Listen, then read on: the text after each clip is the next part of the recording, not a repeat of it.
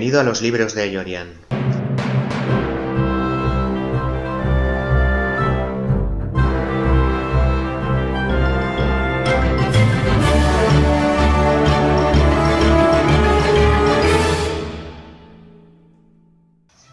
Soy Eyorian, escritor y maestro de profesión. Me encontrarás en libroseyorian.com. Mi pasión son los libros, la ficción y cualquier soporte para narrarla. Disfruto especialmente con una buena historia de terror. En este podcast quiero hablarte sobre todas estas cosas, pero también quiero ayudarte a que aprendas a crear ficción en forma de relatos y novelas, a publicarlas, a crear tu blog de escritor, a trabajar tu imagen personal y el marketing que necesitas para finalmente venderlas. ¿Qué te parece? ¿Me acompañas en este viaje?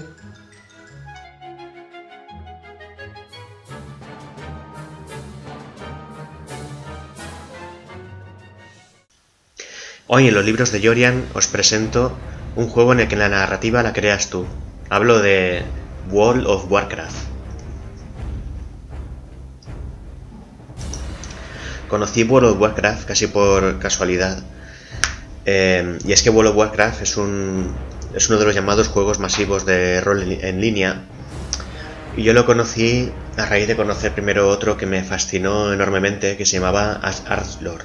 No sé si lo conoceréis y, este juego me impresionó porque mm, nunca había visto algo así, ni había oído hablar de algo así. Simplemente un amigo me lo comentó, me dijo instálatelo y sigue mis instrucciones. Y bueno, y el de su casa me explicó cómo configurarlo todo, pero al rato estábamos jugando él y yo, cada uno desde su casa. Y todo esto es que ahora parece de la prehistoria, pero bueno. Estoy hablando de hace 12 años, tampoco es tanto, pero yo estaba un poco desconectado del mundo de los videojuegos. Pero a mí me fascinó, porque de, pronto yo había creado un personaje. Eh, Arlord, he de decir que es un videojuego de fantasía medieval, fantasía heroica, un juego de rol en el que vas subiendo niveles con los personajes. Bueno, luego profundizaré un poco más, era simplemente para, para orientar y contextualizar un poco. Pero yo creé mi personaje un mago, porque siempre he tenido predilección por los magos. Y, de pronto, cuando aparecí en ese mundo inmersivo, un, llamado Sandbox, que es la primera vez que yo aparecía en algo así, porque siempre había jugado a videojuegos de gestión y de estrategia, tipo Héroes 3 y cosas así. Europa Universalis, cosas de, este tipo, de gestión tipo FIFA Manager o algo de esto, de fútbol. Pero de repente aparecía ahí en un mundo que gráficamente era hermoso. Y era un, ya digo, un mundo abierto donde veías decenas de jugadores que como yo estaban en sus casas corriendo por allí. Y de repente alguien se acercó y me saludó. Era mi amigo, su alter ego virtual. Y bueno, esa noche fue, fue mágica porque sentí una inmersión, una, sensación de, de, estar en un mundo completamente abierto que me, me, dejó fascinado, completamente fascinado. Me acuerdo que nos alejamos del castillo en el que empezábamos y de repente veíamos como una especie de dados que flotaban de color rosa, no sé, tipo sus o algo así que teníamos que, que matarlos con la, con la espada. Y era estar ahí, y bueno, veías el grupo ese de, de bichos extraños, alrededor una, una, nube de jugadores que estaban todo el rato dándoles pim pam, pim pam, todo el rato, todo el rato. Así hasta que subías de nivel. Cuando subías de nivel, te ibas a otra zona donde habían otros bichos y los ibas a matar. Y bueno, al principio funcionaba muy fluido, ibas subiendo de nivel relativamente pronto el, sistema para subir los atributos, las facultades y todo era divertido. Eh, era un PvE, un PvP, perdón, que significa que es un, es un juego de rol masivo online. Bueno, esto significa que hay mucha gente conectada en el mismo servidor, todos conectados en el mismo mundo, ¿vale? Y hay dos clases de juegos de, de esta modalidad, que es PvE, que es el player eh, versus entorno, eh, jugador contra entorno, o PvP, jugador contra jugador. En este caso era jugador contra jugador. Teníamos como una especie de protección, era como al inicio en este tipo de jugadores, estás como una especie de, guardería o de introducción, digamos, en la que eres invulnerable, pues, por ejemplo, hasta nivel 10 o algo así. En este caso no me acuerdo hasta qué nivel era, pero mientras tuvimos esa invulnerabilidad era divertido. El problema es que todos los jugadores empezábamos siempre desde el mismo castillo, o por lo menos hasta llegar a un nivel que, yo, no sobrepasé, la verdad.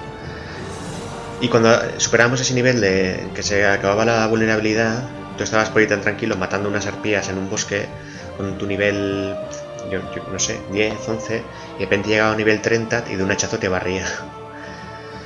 Bueno, pero este juego se hizo muy insufrible, eh, yo creo que en un par de semanas o tres, mi amigo y yo lo, tiramos pero con, asco. Porque no hacías otra cosa más que matar y matar y matar y matar. No había narrativa, que es a lo que voy. No había ninguna historia. No, no había una motivación para jugar. Era solo matar, matar, matar para subir de nivel. Pero como cada vez había que matar más bichos para, para conseguirlo, en principio con seis cuadraditos de esos que matabas subías, con seis dados de esos y luego eh, llegamos a una zona en que yo calculé que cada media hora de juego yo conseguía matar X bichos, pudiendo dedicar una hora de juego al día, yo calculé que en tres semanas subiría al siguiente nivel. Entonces es cuando dije, ¿estamos aquí locos o qué? Y me lo dejé. Y entonces fue cuando a partir de ahí descubrimos el World of Warcraft, que es el juego del que voy a hablar hoy. Porque aquello era como... Estaba bien para, para para, para echar unas horitas y ya está, porque luego era auténticamente insufrible, hay que tirar tu vida, había que, había que quemar la vida para jugar a eso. Y bueno, eh, esto que sirva como introducción, ahora antes de, hablar de WoW, que es la, abreviatura que se usa para World of Warcraft, que sea más cómodo en adelante diré WoW. Antes de hablar de esto, lo que, lo que quiero profundizar es en el aspecto narrativo, porque claro, en este podcast, como ya sabéis, de los libros de Yorian, lo que busco es siempre la historia. Hablo de muchas cosas, de, cine, de serie de televisión, de videojuegos, hablo o hablaré, porque estamos empezando, novelas, por supuesto, creación literaria, cómo vender tu libro, muchas cosas, pero todo muy enfocado a la creación literaria, a analizar qué, qué, dónde está la historia que se puede extraer de cada uno de los medios, de cada uno de los capítulos, de los juegos, etc. Porque hay muchas formas de narrarla, hay muchas formas de vivirla y todo esto aporta experiencia eh, al escritor. Y además, aunque no tengamos ese afán de escribir, el análisis de la historia al final es lo que, lo que nos gusta, como seres narrativos que somos y tal. Bueno, entonces, eh, estamos en el, en el Em, me creé, el primer personaje que me creé fue un cazador. Luego explicaré un poco más cómo funciona todo esto, un elfo. Y, claro, aquí cuando ya aparecí en este nuevo mundo, la sensación esa no fue tan tan genuina y tan llamativa como en el Last eh, los gráficos del WoW no eran mejores, eran bastante peores que los de Last también es verdad que, Blizzard siempre ha apostado para que todos los jugadores puedan jugar desde cualquier máquina, o sea que lo reducen todo al mínimo para que todo el mundo pueda jugar. Pero sin embargo, el WoW sí que tenía una cosa que le faltaba mucho al otro, y es que sí que te daba, te proporcionaba una motivación para jugar eh, porque tenías misiones y además eh, subías más rápido de nivel completando misiones que solo matando. Entonces te daba la sensación de que no se trataba solo de un mata-mata. Em, además de eso, em, en aquel entonces estaba terminando una época dorada del WoW. Yo lo cogí cuando estaba terminando esa, esa época preciosa, para mí fue la mejor que tuvo. Y ojalá lo hubiera cogido antes, pero bueno, por desconocimiento. Pero es una época en la que la gente entraba al WoW para jugar al rol. Entonces, eh, yo creo que, fue la generación de los primeros jugadores. Esos primeros jugadores, eh, de hecho, habían servidores dedicados exclusivamente al rol y nosotros entramos en uno de ellos por petición mía para poder estar todos los, amigos juntos. Pero yo quise entrar en este de, rol, ahora creo que ya ni siquiera están, hay servidores dedicados a ello.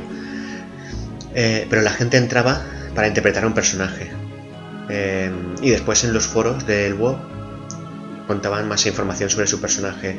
Se lo definían muy bien, su historia, de dónde procedían, quiénes habían sido sus padres, su niñez. O sea, creaban un personaje auténtico de, una novela, ¿vale? El personaje sería protagonista y la novela sería el juego en sí.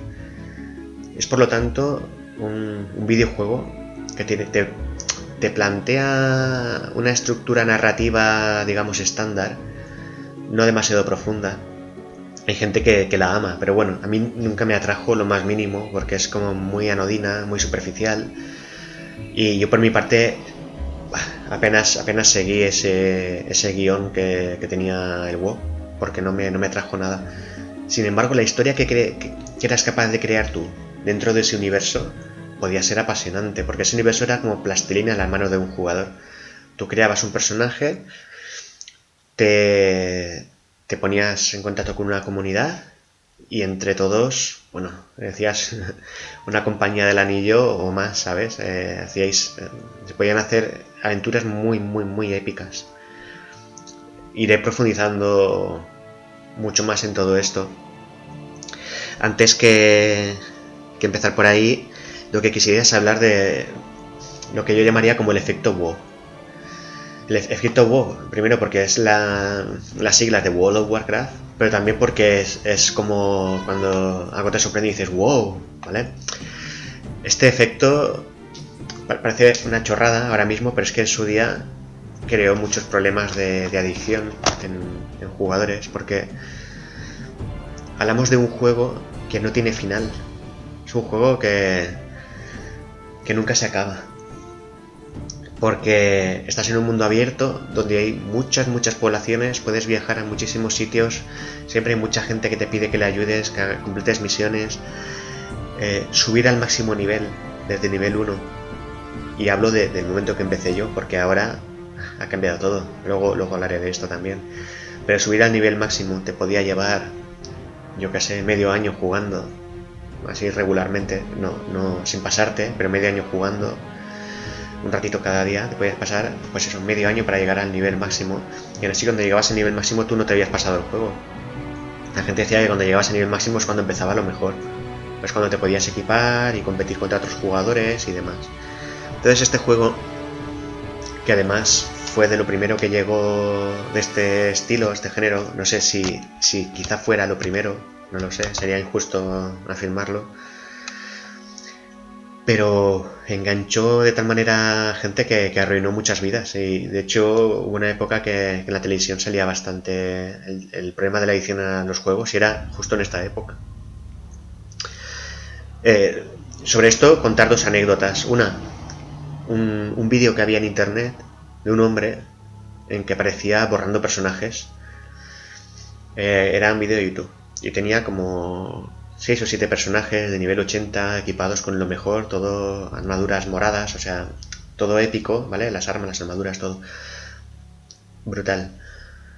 Y seleccionaba un personaje y le daba a borrar. Dice, este lo borro porque me costó mi trabajo.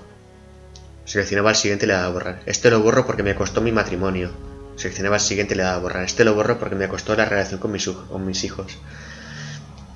Una cosa eh, que ponía los pelos de punta.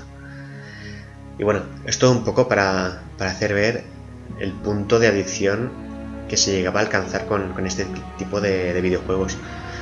No sé si habréis oído hablar de Second Life, que fue un juego también muy, muy, muy, muy eh, popular en aquel entonces, aunque no, no, no es que fuera un juego usado masivamente, pero fue un juego en el que hubo muchísimas expectativas porque como su nombre indicaba, el juego lo que pretendía era emular una, segunda vida, una vida de fantasía en la que tú podías elegir un alter ego y podía ser en esa vida todo lo que no podía ser en tu vida real. Eh, esta idea era muy atractiva. Se han hecho muchas películas de, ciencia ficción sobre este fenómeno. Eh, si pudiéramos eh, meternos en una cápsula y dormirnos y desaparecer de nuestra vida real, para aparecer en un mundo virtual donde podemos ser lo que queremos ser. Bueno, este era un poco el concepto de Second Life y se preveía que iba a transformar la, sociedad. De hecho, eh, empezó con un tirón muy fuerte. Generalmente la, tecnología cuando irrumpe tiene una punta bestial cuando es una, tecnología novedosa y en esa punta, los que saben aprovechar la ola se pueden hacer millonarios. Pero después tiene una caída brutal hasta, hasta el suelo.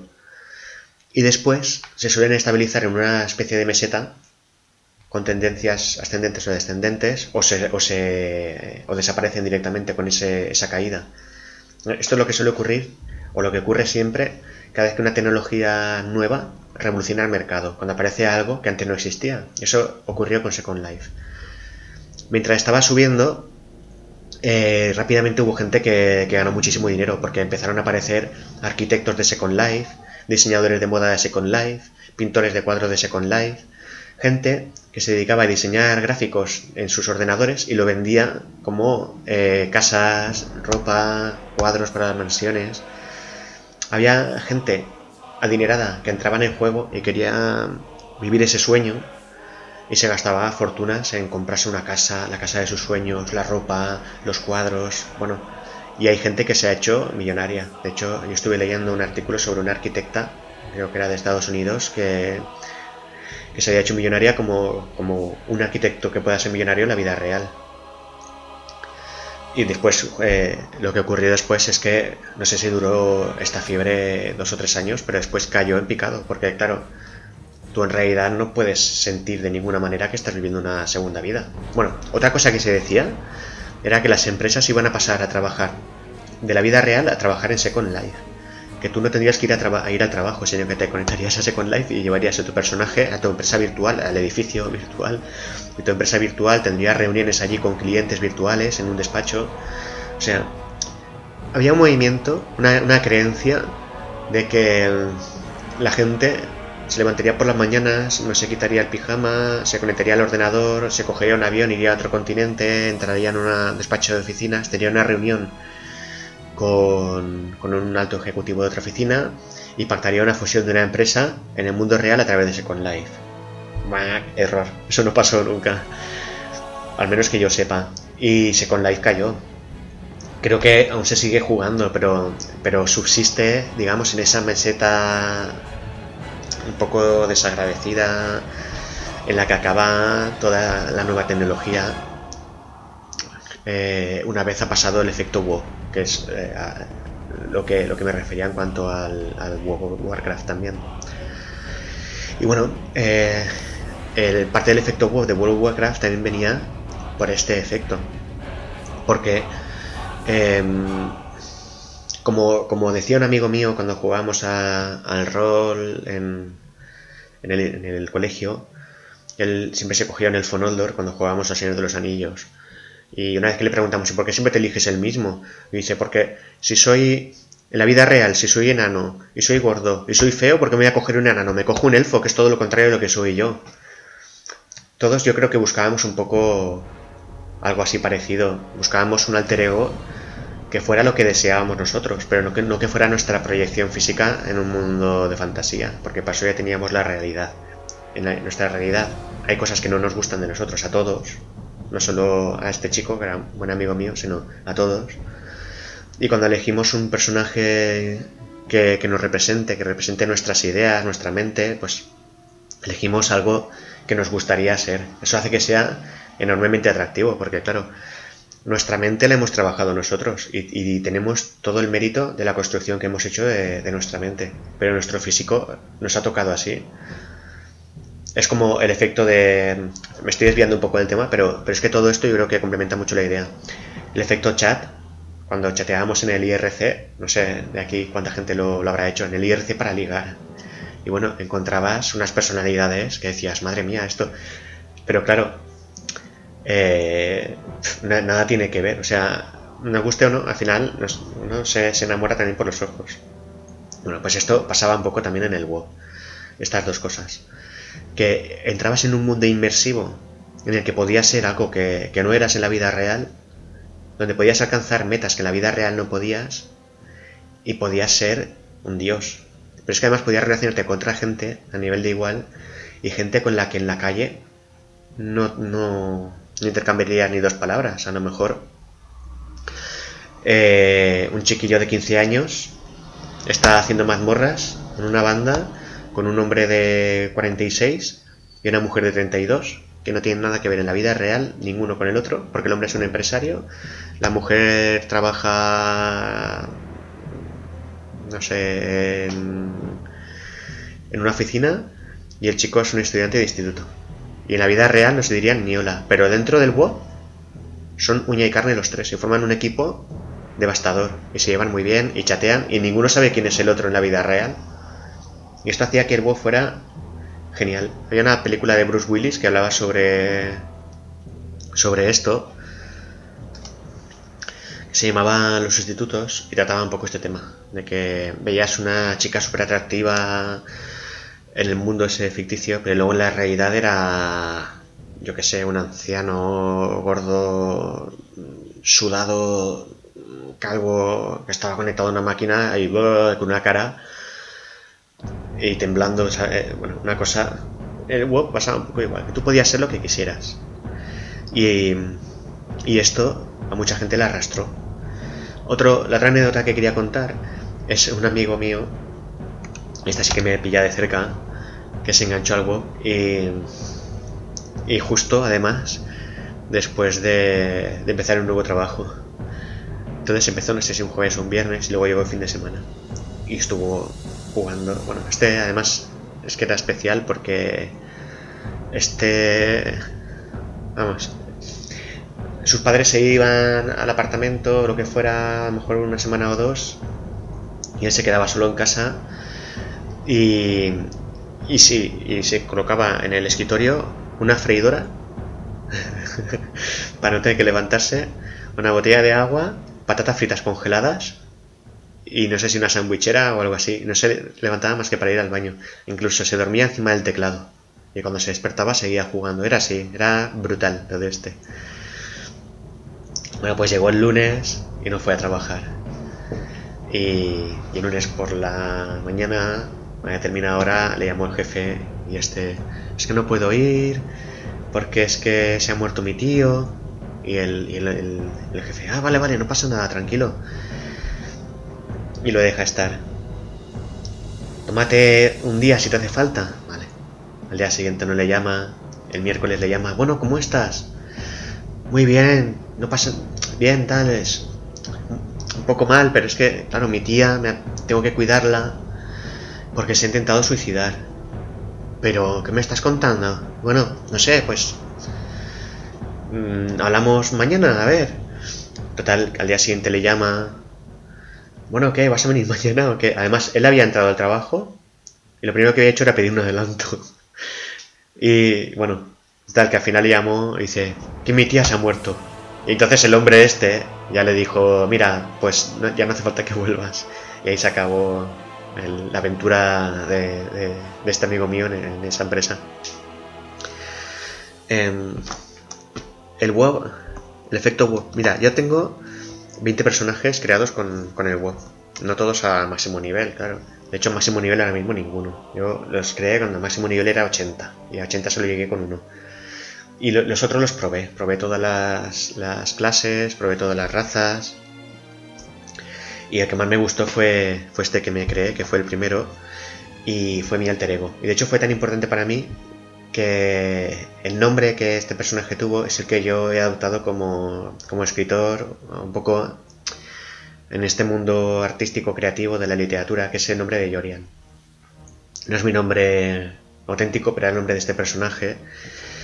Y, y por eso lo he adoptado yo ahora. Y fue un cazador con el que he vivido muchas aventuras dentro del WoW. Hablamos ahora de, la narrativa de, este juegazo. Y es que recuerdo, he vivido muchos momentos con él, pero hay algunos que los recuerdo con especial cariño. Eh, al principio, me acuerdo que dentro de ese sitio protegido inicial, donde todos los monstruos están en amarillo, lo que significa que si no les atacas te dejan en paz, recuerdo que entré en una cueva donde teníamos que tenías que hacer la misión en grupo porque solo era imposible, porque tenías que matar una clase determinada de bichos, pero al final cuando llegabas al último había un monstruo que era élite. Élite significa que es el mismo bicho que están matando, pero superior, como 10 veces más fuerte y con más resistencia. como si estuviera blindado, algo así. Y, eso lo recuerdo como una gran aventura. Luego, una de las, de las cosas que, hice eh, casi, casi antes de comprender el funcionamiento del juego y su mecánica, fue hacer un viaje épico que me marcó, me marcó mucho, porque me, chocaba tanto la, la vastedad de, este mundo que, me, me, puse a recorrerlo. Bueno, y es que también me llegó una misión que yo no entendí bien. Y, decía que tenía que viajar a Ventormenta o algo así. Para que nos hagamos una idea, estaba en otro continente. Y lo que pretendía la misión era que yo utilizara una ruta de, vuelo y después un barco o algo así. Bueno, tampoco recuerdo ni siquiera el destino donde era. Pero para, que os hagáis una idea, era un sitio muy lejano, que la misión lo que pretendía es que yo utilizara de los recursos del juego. Pero yo no, entendía bien el juego y, creía que todo se tenía que hacer andando. Entonces salí de la ciudad y me fui y lejos y lejos. Y yo cuando ponía el mapa y lo ampliaba, en el mapa aparecía como una nebulosa todo lo que yo no había descubierto. De hecho, tú ibas consiguiendo logros a medida que ibas descubriendo nuevos terrenos. Entonces mi única manera de llegar al sitio era preguntar. La gente me decía, pero estás loco, hasta ahí te vas a ir andando. Y con el nivel que tienes, pero estás loco. Y decía, sí, sí, es que tengo que ir. Me decían, vale, pues sigue por allá, por ese camino. Y cuando llegas a no sé dónde, veas un castillo a la derecha, tú hacia la izquierda. Y cuidado que por ahí hay unos hombres lobo y no sé qué. Bueno, ese viaje fue épico. No, lo siguiente. Recuerdo en uno de los tramos peligrosos, yo era, pues a lo mejor, yo qué sé, nivel 6, nivel 7, como mucho. Y me acompañaba a un nivel 30 o así, porque decía, no te preocupes, yo te llevo y me acompañaba porque él se quedaba un poco antes, pero me iba a ayudar a cruzar una, parte peligrosa. Y de repente recuerdo un cocodrilo de nivel 35 o 40 que salta, empieza a comérselo. Y ostras, y lo veo que él está luchando con el cocodrilo y pone, ¡corre! ¡corre! y yo salí corriendo de allí. Bueno, pero una sensación de que yo no me podía apartar del camino porque cualquier bicho saltaba inesperadamente y a mí con ese nivel de un golpe me mataba. Y Ellos si me mataban, yo no sabía después. Claro, tu espíritu aparece por ahí, tienes que ir a recuperar el, cadáver y tal, pero estaba encerrado en una parte, perdido en una parte del mundo tan peligrosa, que digo, ¿cómo llego a, a mi parte, a la, que, me, que me corresponde? Y bueno, llegó un momento en que finalmente me rendí y dije, esto que está haciendo es una locura. Y seguro, pero seguro que lo estoy haciendo mal, porque no puede ser que yo tenga que llegar hasta ese punto así tal y como voy, porque es que cada vez esto se está poniendo más, más heavy. Así que volví sobre, mis pasos y me costó. Pues si me pasé toda la tarde eh, en el camino de ida, pues me pasé al día siguiente toda la tarde para volver. Esto es como cuando estás nadando hacia un punto y dices, no llego, no llego, y te vuelves y queda la misma distancia exactamente para volver que para tirar para adelante. Solo que en este caso, imaginemos que había como una nebulosa que el, destino no lo ves, te toca volver. Bueno, pero esto fue eh, una historia maravillosa, a mí me marcó. La, dificultad es lo que más te marca en un juego como estos. Cosa que lo, como luego veremos ahora se ha encargado. Ahora, bueno, pero luego lo veremos. Otra experiencia sensacional que me dejó este juego fue la primera mazmorra, la mazmorra de Maraudon. Y aquí, en esta mazmorra, no sé si los bichos eran de nivel 20 o así. Eh, cuando hablo así de las cosas que recuerdo, tomadlo como, con benevolencia, ¿vale? Igual me equivoco, no digáis, mira, mira qué idiota, no. Pues imaginemos que era de nivel 20 o así la mazmorra. Y si los bichos eran de nivel 20, pues tú debías ser pues más o menos 25 para arriba para poder pasar por ahí sin que te maten. Porque una mazmorra se caracterizaba porque todos, todos los bichos eran élites. Y un 20 en realidad es como si fuera un 30, 35 de nivel normal. O sea que si tú ibas con nivel 20 te iban a machacar, pero seguro. Y bueno, entré a esta mazmorra con una chica que conocí esa tarde y nos encontramos con la mazmorra haciendo misiones y, me dijo, entramos, y yo, vale.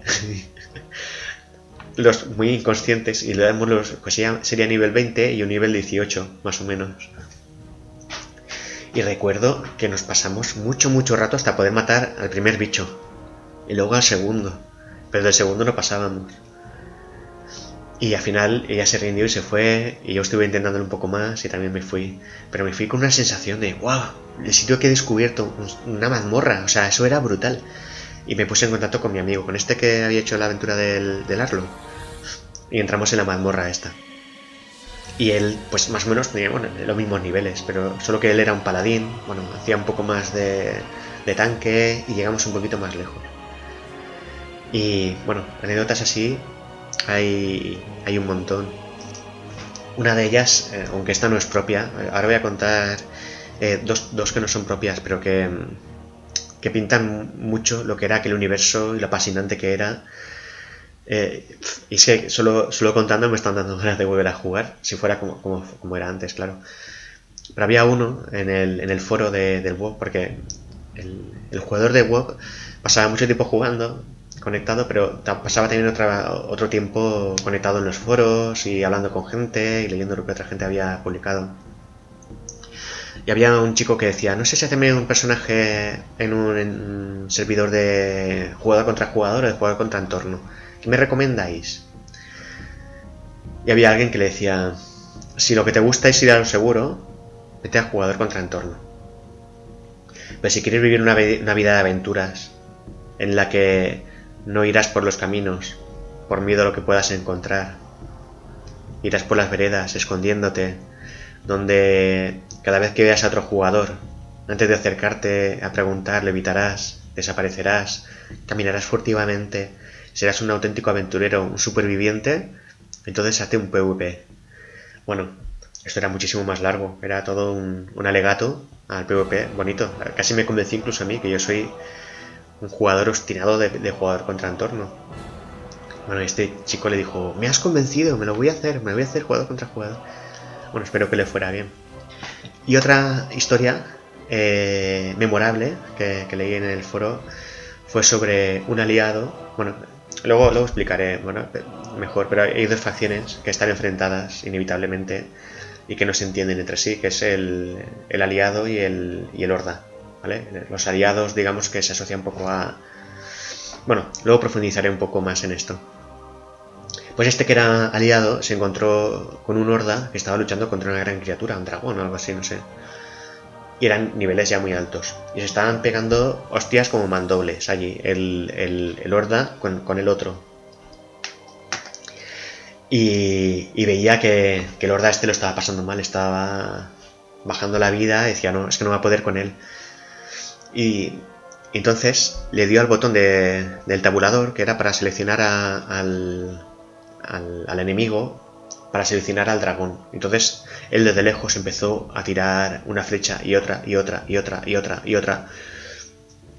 Y a, medida que iba tirando, veía como la vida del Horda iba bajando, pero muy rápidamente. Y decía, madre mía, tengo que ayudarle más. Y empezaba a tirar flechas con magia y pa, pa, pa, pa, pa, pa, a lo bestia. Y cuando se dio cuenta, él podía ver la vida del Horda porque en realidad lo tenía seleccionado a él, en vez de al dragón. Y, y lo mató. Y estaba en el foro decía, se llamaba no sé qué. Yo solo quería ayudar, de verdad. Lo que pasa es que lo maté sin querer. Si, si estás aquí lo lees, perdón. y bueno, había muchas historias así de, ese estilo. luego en cuanto a lo de el rol, es que tú ibas a la ciudad y te encontrabas gente que entraba a las tabernas, estaba allí como se sentaba en las sillas. Los personajes además eran capaces de de emular muchas acciones, no solo de, luchar y matar, sino que se sentaban, bailaban, se echaban a dormir, se ponían de rodillas, hincaban la rodilla en el suelo, daban las gracias, hacían reverencias. Había muchos trucos de teclado y, había una ventana emergente donde podías... Y, hacían muchas, muchas, muchas em, acciones de lenguaje no, no verbal. Y, todo esto se usaba mucho para el rol. Y tú ibas por la ciudad y había un botón para caminar en vez de correr y todo eso y podías rolear todo lo que quisieras y más. Y ahí he jugado mucho al rol también, claro. Eh, y he pasado muchas tardes en las que no he matado a un solo bicho. He, jugado a interpretar a un personaje en un entorno de fantasía donde otra gente interpretaba a sus personajes. Y, em, y esto es lo que, a mi entender, le daba ese toque de que tú has introducido un personaje vivo dentro de una novela y la novela es simplemente Pues ese, ese marco que te propone la empresa de Blizzard, que tiene un entorno muy rico, pero que no tiene su historia no tiene fuerza por sí, sino que la fuerza se la das tú con tu personaje. Tu personaje es lo que hace que el juego valga. Porque el entorno, digamos que es muy... Eh, muy blando, no, no, es de una grandísima personalidad el argumento, porque para mí esto es un acierto, ¿eh? no lo digo como algo malo. Porque si, si el juego tuviera más personalidad, más importancia que tu personaje, tu personaje se fundiría con el entorno y perdías interés. Cuando tu personaje sobresalta, porque notas como si hubiera un gran foco encima de tu personaje y tu personaje va caminando por ahí como, como un protagonista, entonces tú te centras mucho en tu personaje. Y para mí esto ha sido uno de los mayores éxitos de, de WoW y una de las cosas que ha hecho que todos nos, nos apasionemos por este juego. Y bueno, Eyorian, mi cazador, aprendió peletería, pasaba mucho tiempo cazando, desollando y, descubriendo el, universo. Me acuerdo lo que me costó conseguir la primera montura. Eso era. Era. Era muy, muy costoso. Tenías que llegar a nivel 20, creo recordar. Tenías que juntar 100 monedas de oro. Yo recuerdo que hasta nivel 10. Hasta nivel 10 creo que solo había conseguido una moneda de oro. Luego está claro que ibas cada vez consiguiendo más, pero pero a lo mejor una tarde, nivel 20, podía conseguir tres o cuatro monedas. Te las tenías que ingeniar, además entre los amigos, que éramos bastantes allí, los que habían conseguido ya las monedas te hacían un préstamo para conseguirla antes. Bueno, era muy, muy, muy costoso. Y además tenías que aprender las habilidades para aprender a montar, que también te costaba mucho dinero. La inversión en dinero era muy grande y además tenías que esperar mucho para tener los niveles. Pero claro, era muy frustrante ser nivel 20, ser nivel 21, 22, 23, ir por ahí corriendo y ver a niveles 20 con sus monturas por ahí. Y tú eras como, como el héroe pobre que, que se va arrastrando por ahí por el mundo de, de, Azeroth sin, sin, poder llegar a comprarte una, una, miserable montura. Y me acuerdo cuando la tuve, la montura, por fin, buah, me dediqué a, a explorar el mundo. Ahí yo creo que me pasé yo que sé, cerca de tres semanas, de un mes sin hacer una sola misión, solo explorar y explorar y explorar, un afán de, explorar increíble, porque yo me subía a la montura, era un, tigre precioso, un tigre blanco, y era, era una maravilla eso. Ahora, sin embargo, eh, los viajes en el web han perdido mucho, porque antes tú usabas la montura y hasta que usabas la montura ibas, ibas corriendo con el personaje por ahí, por el entorno. Luego usabas la montura. Y, y para viajes largos tenías, tenías varias opciones. Si eran viajes dentro del mismo continente, eh, podías usar una ruta de vuelo.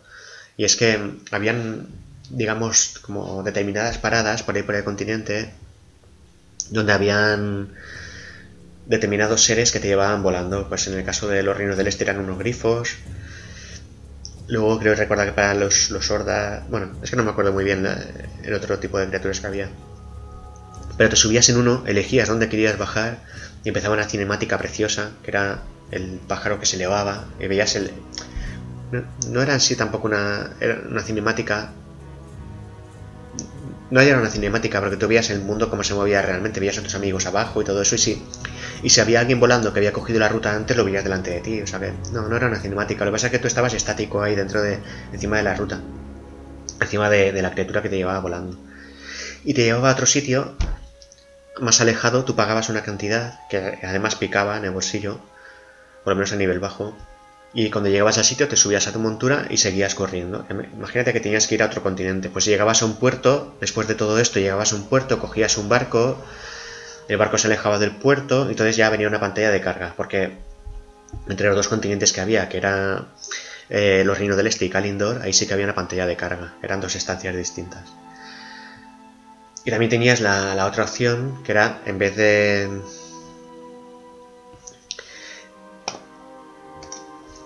En vez de la ruta de vuelo, los reinos del este podías coger un tren subterráneo. Y eso era brutal. Coger el metro en plena Tierra Media, pero bueno, todo esto viene justificado, ¿vale? Porque entre la ciudad de los gnomos y la de los enanos, pues tenían mucha tecnología, mucho trabajo para todo eso. Eh, con este Yorian yo alcancé nivel 80, que era lo máximo. Y, a partir de ahí lo convertí, pasó de ser eh, cazador a ser comerciante. Y después de esto, empecé a hacerme otros personajes. Eh, esto, el mecanismo lo explicaré después, de cómo hacer dinero de verdad en, el World of Warcraft, en el WoW. Porque puedes hacer auténticamente una salvajada de dinero, que es lo que empecé a hacer yo con, estos personajes míos. Y algunos trucos legales, no, no era nada de, nada ilegal. Pero.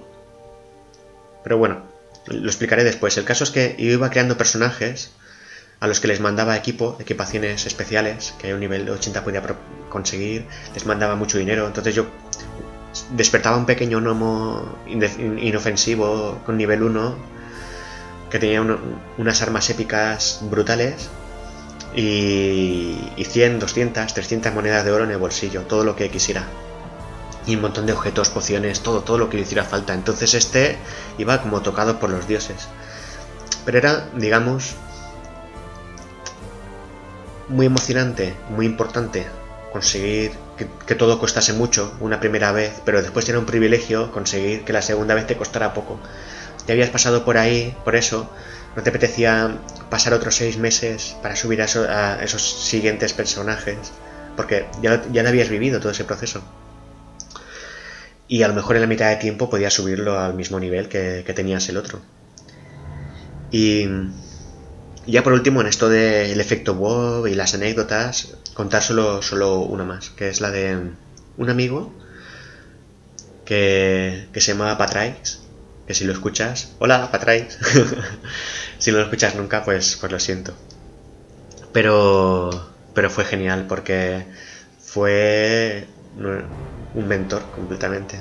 Él y su mujer, que se conectaban juntos, eh, nos ayudaron mucho a, evolucionar, nos, llevaban a mazmorras, pero sobre todo es que nos hicimos amigos dentro del juego, sus personajes y los nuestros, y, disfrutamos bastante con, ellos y con, todo esto, con todo este mundo.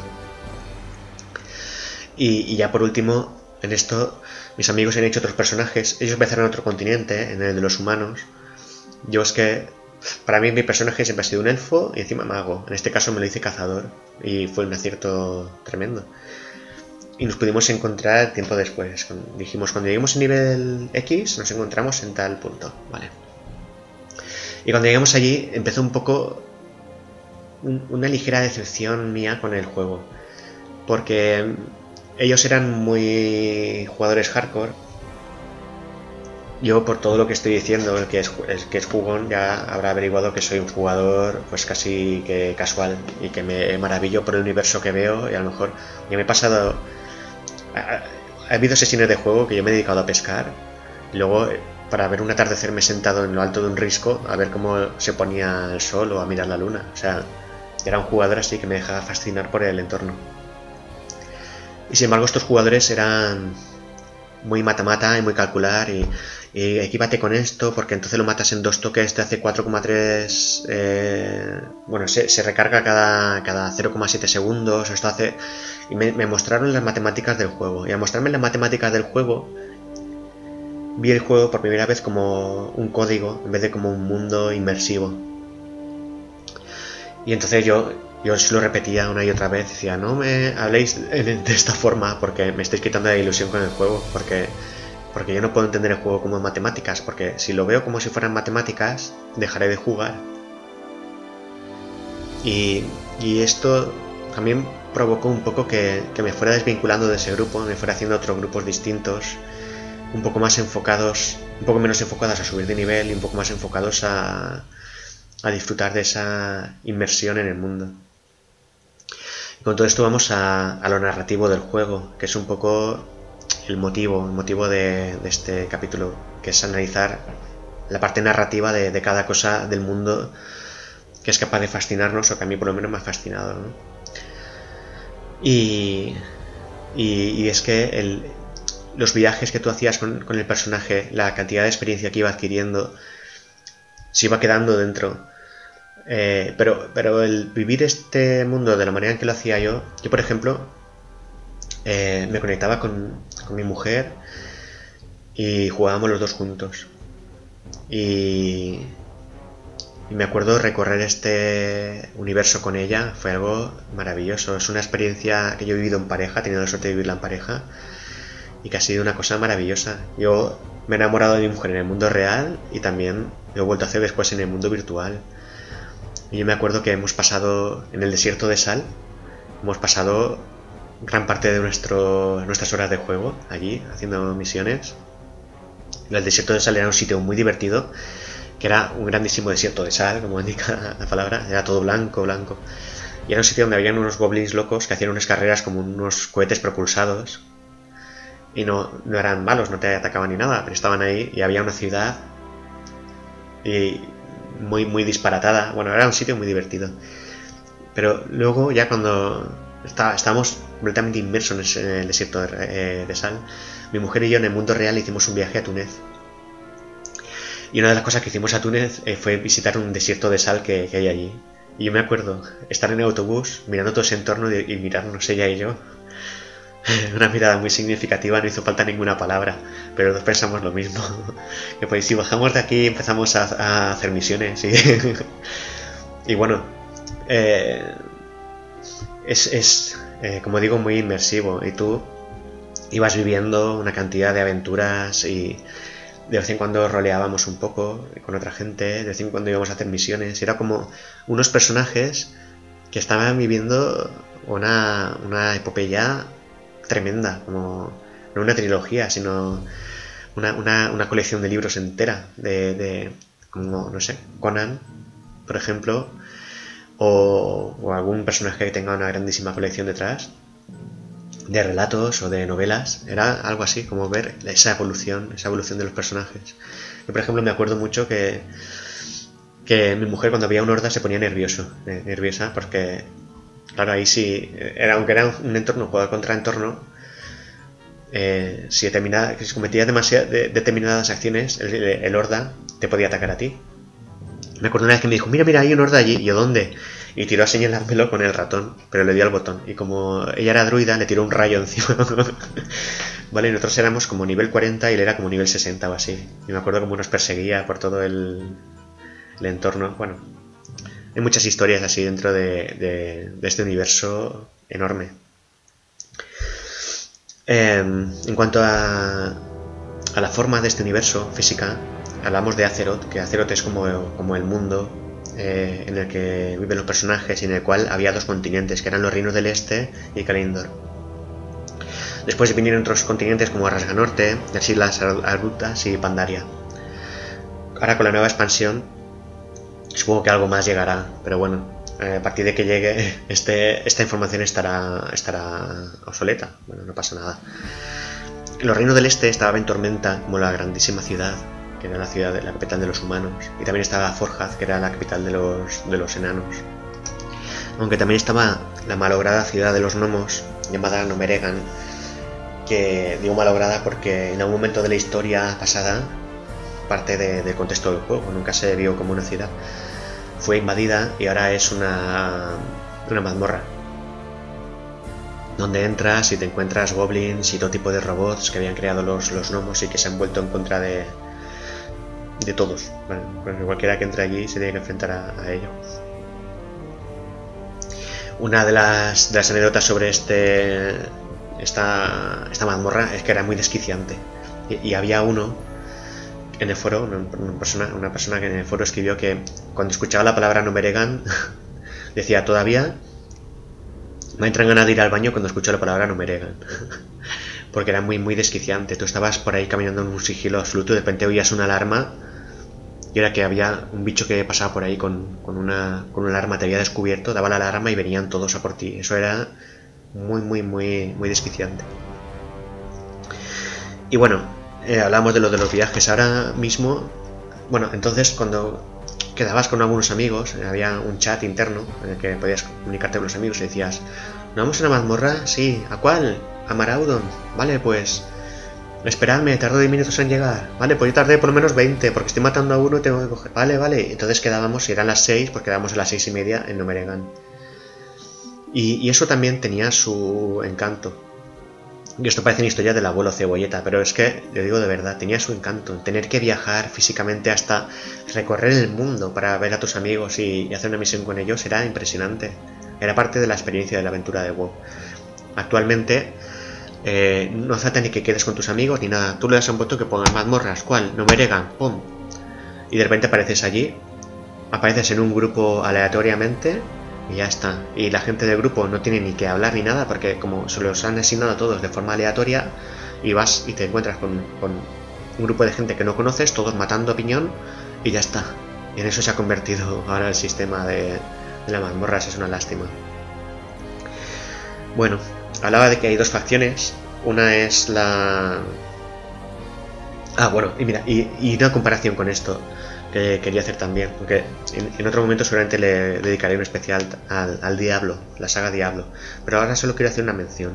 Es que cuando jugabas a Diablo, cuando, cuando salió en su momento, fue un juego brutal, que daba miedo de verdad, la música, la inversión en ese, en ese monasterio, en esa catedral, ibas descendiendo plantas como parecía que ibas a llegar al, mismo infierno de tanto descender, ¿vale?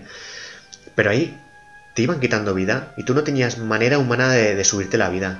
Solo podías subirte la vida con pociones, con hechizos o subiendo de nivel. Y yo en ese juego he estado con uno de vida y uno de mana, corriendo, corriendo para que no me mataran, tener que subir seis plantas, irme al poblado, comprar pociones, recuperarme y volver a bajar para, para poder continuar con la misión. O con uno de vida y, muy pocos puntos para subir de nivel, tirarme en plan kamikaze a por un bicho, es decir, o lo mato de un golpe o muero, y conseguirlo y, gritar, porque lo he conseguido y, puedo sobrevivir. Esas experiencias, para en Diablo 3 es imposible vivirlas, porque en Diablo 3, eh, en Diablo 1, matar un bicho tú te enfrentabas de uno en uno, uno contra cinco a lo sumo, y era muy épico. En Diablo 3 tú lo vas matando pam, pam, y además tienes puntos de masacre. Te puedes cargar 10, 20, 30, 40, 50 bichos de, de, una, un, de una acción, de un momento de lucha, una refriega. Y, la vida te va bajando poco. Tienes pociones también, pero es que te puedes quedar con una vida. En cuanto matas al último bicho, en cuestión de 3-4 segundos se te ha subido la vida otra vez hasta arriba del todo. Porque hoy en día la premisa de las empresas que fabrican los videojuegos es hacer perder un solo minuto al jugador. La experiencia del juego tiene que ser rápida, inmediata. Y eso hace que los juegos, muchas veces en, en todos estos podcasts que hablan de, de videojuegos, eh, se echa de menos y critican el que ahora los videojuegos son mucho más fáciles que antes. Y es que es verdad, pero es verdad porque el jugador lo quiere todo inmediato. Y como hay tantísima competencia, tantos juegos, lo que quieren satisfacer mucho esa, ese, ese espíritu de que quiero subir ya, lo quiero ya todo, lo quiero todo ahora, aquí, antes de ganármelo lo quiero tener. Entonces están cargando un poco todo ese espíritu, ese espíritu de, los inicios del WoW, ese, ese, espíritu del Diablo 1, que para mí es infinitamente mejor que, el 3. Pero bueno, todo eso llegará, pero eh, en, otro, episodio, pero quería hacer esta comparación, porque ahora el tema de los viajes en, en el WoW, la verdad es que, que, da lástima. Porque ahora la la montura que que te la regalan. Eh, tú vas a, como digo, a las mazmorras con un solo botón. Ya la ruta de vuelo, el viaje en tren, nada, nada tiene sentido.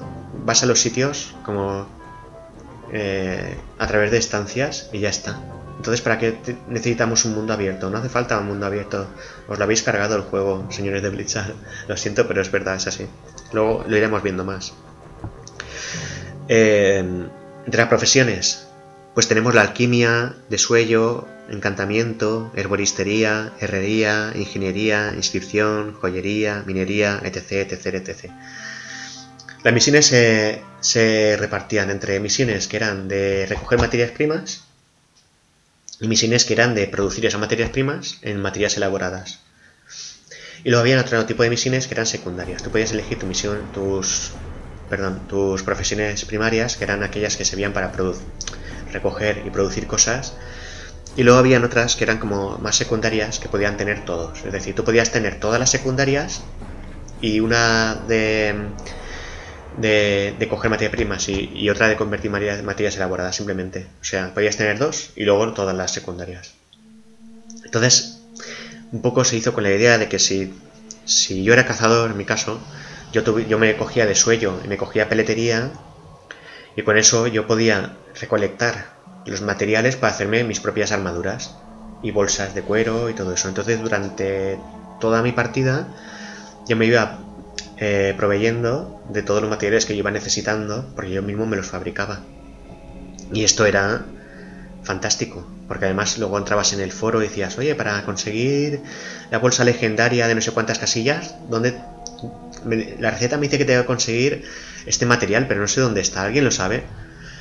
Y te lo contestaban. También había una guía muy buena en internet, no sé si existiría todavía, y no me acuerdo cómo, cómo se llamaba. Pero que entrabas y te explicaba todo, cada cosa donde estaba, incluso tenías addons que eran modificadores para instalarte en el, en el juego. Por ejemplo, uno de estos modificadores era una flechita que te indicaba hacia dónde tenías que ir para completar la misión. Esto es una cosa que luego los de Blizzard creo que ya lo han puesto ellos por, por defecto, lo han incluido. Y, y, las profesiones también servían para hacer dinero. Es que se cogía solo eh, profesiones de recolección y los iba a la casa de subastas para venderlas. Luego profundizaré un poco más en, en esto, aunque estas partes técnicas del juego tampoco me quiero meter demasiado. Luego, bueno, tú entrabas a crear tu personaje, elegías la raza, y después de elegir la raza tienes que elegir la, la clase de tu personaje. La clase es lo que lo define fundamentalmente. Si vas a ser un guerrero, paladín, cazador, eh, pícaro, sacerdote, caballero de la muerte, chamán. Vale, entonces estos personajes, bueno, hay, algunos más, brujo, monje, druida y cazador de demonios, pero, pero bueno, estos personajes, digamos que lo que va variando es la forma, la jugabilidad, digamos. El cazador, por ejemplo, es un personaje que, fundamentalmente ataca desde lejos,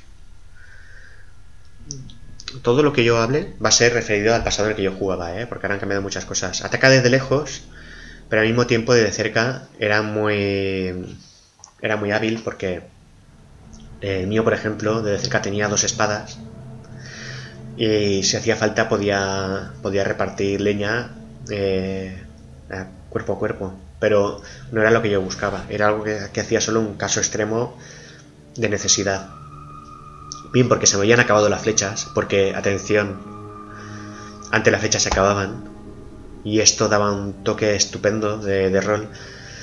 Ahora no, ahora son infinitas. Ahora te compras una flecha y pone el símbolo de infinito. Antes te las comprabas y no solo se acababan, sino que iban agrupadas en, en, bloques de 20 flechas. Entonces, tú para, para ir bien, y además cada flecha da un nivel distinto. Podías poner flecha de madera, flecha de hierro, flecha de hierro negro, flecha de no sé qué.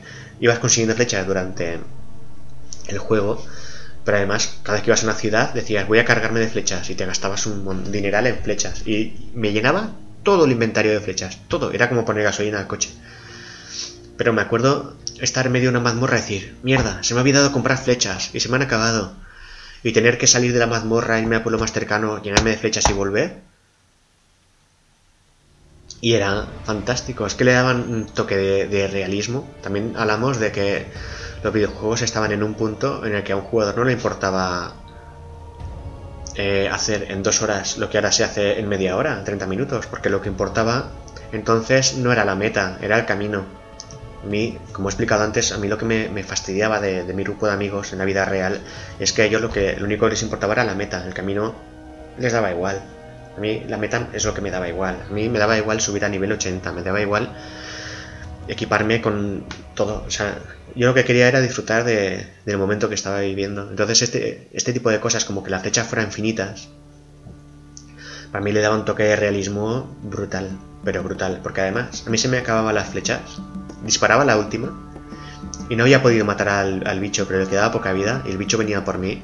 Yo tenía que decidir si salir corriendo o sacar las dos espadas y tirarme ahí a lo bestia por él, porque eh, con armadura de cuero, pues yo no tenía la mayor resistencia del mundo, ¿vale? Mi vida bajaba rápido, aunque yo hacía mucho daño con las espadas, pero tenía que decidir en ese momento qué hacer. Y además, em, un perfil de jugador como yo, porque a mis amigos les daba igual morir una vez que 50.000 veces, porque lo que importaba era la meta. A mí me jodía mucho morir, me fastidiaba mucho morir porque porque era como una muerte de mi personaje en el mundo y yo no quería dejar muertes de mi personaje en el mundo, era inevitable morir, ¿vale? Pero yo me imaginaba a mi personaje como algo vivo de verdad, entonces yo me estimaba mucho sobrevivir eh, de los sitios. Y para eso el, el, el cazador era magnífico. Llegabas a un nivel determinado, ahora ya no existe estabilidad, se lo han cargado con muchas otras cosas, pero había un nivel que te podías hacer el muerto. Entonces tú fingías tu muerte, estabas luchando contra alguien y fingías tu muerte. Y entonces el otro se iba. Porque como te creía muerto, incluso jugando contra otros jugadores he llegado a fingir la muerte y el jugador creer que me había matado e irse, a pesar de que la barra de vida mía no había bajado del todo. Pero la fingía también, que incluso algunos jugadores si lo creían se iban. Fingías tu muerte y entonces ya te ibas arrastrando como podías a, la ciudad, sin flechas, sin vida, porque la vida iba subiendo muy lentamente, o no me acuerdo ni siquiera si llegaba a subir o no. Entonces, cuando te bajaba mucho la vida, tú tenías que usar pociones. Además, las pociones creo que tardaban en recargarse, o sea que podías usar una y olvídate de volver a usar otra en un tiempo. Y luego podías usar vendas. Y vendas, eh, tú las ibas fabricando, ibas consiguiendo telas, lino, determinados materiales, y con eso creabas vendas. Y la venda te daba a lo mejor un 10% de la vida. Y tú estabas ahí desesperado, le dabas al botón del pánico. Bueno, tú te, te configurabas el teclado de, de, del ordenador para poder tener accesos rápidos a muchas acciones. Porque claro, solo con el ratón no te da tiempo a reaccionar. La pantalla muy grande. Y hay un botón que es el botón que llamas el botón del pánico, que es el botón en que de repente activas una secuencia de acciones. Porque podías poner combos ahí. Una secuencia de acciones que puede ser. Me pongo una venda y me hago el muerto, por ejemplo. Es el, cuando entra el pánico, voy a morir, voy a morir, voy a, morir, le doy al botón del pánico. Entonces, de repente recupera el 10% de la vida y se hace el muerto. Por ejemplo. O el, botón del pánico, no sé, cada, cada uno lo hacía como, como fuera. A lo mejor si eras un mago hacías un ataque devastador o lo que fuera. O, yo, yo, por ejemplo, tenía algunos botones que era... Tenía un botón también que era para... Para conseguir despegarme de cuerpo a cuerpo. Que era que disparaba una flecha. No, no, saltaba hacia atrás había un botón que yo le daba y automáticamente saltaba hacia atrás usando dos habilidades, ¿eh? Una que era saltar hacia atrás, que saltaba como 5 metros atrás, y la otra que disparaba una flecha muy, muy potente hacia adelante que él le tiraba hacia, hacia atrás a su vez. Entonces creaba una distancia entre él y yo, y a partir de ahí podía correr de allí. Esto en cuanto a, al cazador y lo, bueno que tenía el cazador. Por ejemplo, el mago era un personaje... En todos los juegos siempre el mago empieza igual, empieza siendo muy vulnerable, con muy poca vida, avanza muy lento, porque claro, mata muy despacio, pero a él de un golpe lo dejan tibio. Pero cada cuando estaba a niveles altos tiene unos ataques devastadores que daban mucho miedo encontrarte con un mago. Algo parecido también pasaba con con con el brujo. Que por cierto, cogerte un brujo no era, era precioso estéticamente. Pero bueno, que cada uno de los guerreros tenía sus. de los de los de las clases tenía sus, sus, virtudes y sus sus carencias. Y hay muchos jugadores que, que según lo que hayan cogido hablarán con pasión de lo suyo. Yo los he probado todos, pero para mí lo mejor de todo es el cazador. Y el que menos me, gustó, yo creo que, que el pícaro. Luego sobre cómo ganar dinero en el WoW. Porque era una cosa que me obsesionaba casi desde que empecé, por esto que digo de intentar conseguir la montura, que esta no llegaba. Y, y después cada, cada pequeña cosa costaba mucho, mucho tiempo conseguir. Y después con los otros lo conseguí muy rápido y fue en cuanto me hice me hice comerciante con, con Eyorian, porque aquí hay dos elementos muy importantes, que es el banco, por una parte, y por otra parte la casa de subastas. Y aparte están las hermandades. Entonces yo fundé una hermandad. Tenías que conseguir 5 amigos o 10 amigos, no sé qué, para fundar la hermandad. Entonces yo fui por el mundo convenciendo a ese número de personas para hacerse una hermandad conmigo. Tenías que pagar, creo que eran 100 monedas más para hacer la hermandad. Era, brutal, pero ya tenía el dinero. y me faltaba la gente. Y los convencí para hacer la hermandad conmigo y luego que se fueran. O sea, yo quería la hermandad, pero para mí. Entonces creé la hermandad, que me costó convencer a la gente porque la gente no quería acceder a eso. Pero bueno, me creé la hermandad consiguiendo las firmas de esta gente. Luego cuando creé la hermandad les fui invitando a salir, salieron. Y después metí la hermandad a mi mujer. Y luego cada vez que yo creaba un personaje nuevo, mi mujer introducía ese personaje en la hermandad. De manera que al final llegué a tener una hermandad pues con todos los personajes míos y algunos que tenía mi mujer todos metidos dentro. ¿Qué pasa con esto? Que en el banco tú tienes el banco personal y el banco de la hermandad. Entonces, todas las cosas que dejas en el banco de la hermandad, cualquier miembro de la hermandad la puede eh, recuperar. No es la única manera de hacer llegar objetos a otro personaje de tu misma cuenta. También podías hacerlo mediante el correo, porque ahí había como buzones y tú metías eh, lo que querías enviar en el buzón y lo mandabas a otro personaje. De hecho, en el momento en que yo empecé con esto, era relativamente típico ver un personaje desnudo en calzoncillos frente a un buzón. Porque había mandado todo su equipo a otro para venderlo. Otro personaje propio. Y, y entonces con... Cuando tenía a, Yorian con una montura voladora que esto ya lo conseguías en niveles muy altos, no sé si era en el 80 ya, que iba a sitios recónditos del mundo y hacía mucho dinero consiguiendo las mascotas. Las mascotas ahora creo que ha cambiado porque ahora las mascotas pueden hacer duelos entre sí, incluso como si fuera la pelea de perros o pelea de gallos, una cosa que, a mí no me ha gustado nada de la nueva ampliación. Pero las mascotas eran una cosa simplemente bonita que te decoraba y te acompañaba donde fueras. Podías conseguir un loro, un gatito, no sé. Había muchas y conseguirlas era muy difícil porque eran como trucos. Si ibas a la ciudad de en tormenta, a una calle determinada y hablabas con una niña, con, una mendiga que había por ahí, que era una niñita de 10 años o algo de eso, la ayudabas con una misión y ya te daba un gatito, por ejemplo.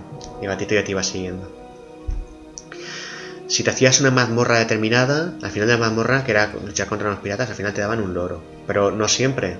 Tenías como un porcentaje de posibilidades de que te lo dieran. Y así, con una detrás de otra, y detrás de otra, y detrás de otra, hasta que había una colección grande de mascotas. ¿Qué pasa? Que en este juego había mucha gente con un afán coleccionista que las quería todas o que se habían caprichado de alguna. Entonces, yo que me conocía eh, los trucos para conseguir la mayoría de ellas. Me cogí la, montura voladora y me pasaba una tarde recorriendo el mundo y consiguiendo y una y otra y otra y otra, y además siempre las más caras. Y luego me las llevaba al banco y las acumulaba allí. Entonces, cuando llegaba el momento, las ponía en la casa de subastas y las ponía bien caras.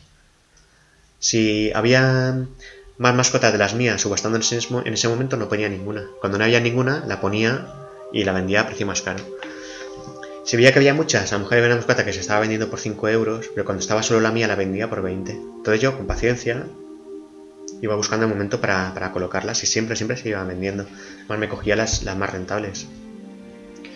Y yo, a partir de ese momento, ya jugaba menos. A lo mejor jugaba cada 3 o 4 días, pero yo me acuerdo de cada vez que me conectaba, lo primero que hacía es irme con ellos a la casa de subastas y recoger 100 o 200 monedas de oro o 300 y volver a poner cosas a la venta y luego ya me conectaba con otro personaje y jugaba. Y cuando ya se acababan todas las cosas del banco para vender, entonces me pasaba la tarde recogiendo con Eyorian un montón de cosas. ¿Qué pasa? Cada 100 o 200 monedas ampliabas más las casillas del banco de la hermandad y cada vez era más grande y cada vez tenías más recursos. El tema aquí no era acumular dinero, sino acumular recursos. El dinero todo lo vas gastando, lo vas invirtiendo y cuanto más inversión tienes, más cosas puedes recoger, más capacidad tienes para, ir más rápido y recoger más dinero a su vez. Y al final te conviertes en una máquina de hacer dinero en el juego. Comprar bolsas más grandes, puedes transportar más cosas de un sitio a otro, eh, ampliar las casillas del banco de la hermandad, compras armas mejores para matar más rápido. Aquí pasa a todos los otros miembros mejor y cada uno de esos miembros, eh, mientras vas jugando, vas recolectando recursos y después de una de una sesión de juego en que estás jugando para subir de nivel a uno de los, otros jugadores, todos los recursos que has, cogido los metes al banco, de la, banco de la hermandad Y aunque no saques por ello tanto como por las mascotas, pero a lo mejor por todos esos recursos juntos que había sacado una tarde, sacaba otras 20 monedas de oro. O sea que todo era... A partir de ese momento, ya sé que he hablado de lo de las matemáticas y eso, aunque esto tampoco lo llamaría matemáticas. Esto, una vez superado la parte importante del juego con mi personaje fundamental y haberlo vivido plenamente, yo lo que me dediqué un poco con esto fue, digamos, una especie de, de mercadeo. De mercadeo que yo creo que era una faceta del juego también muy interesante, porque el juego tiene múltiples facetas. Hay quien jugaba solamente para pescar, eso es así, es verdad.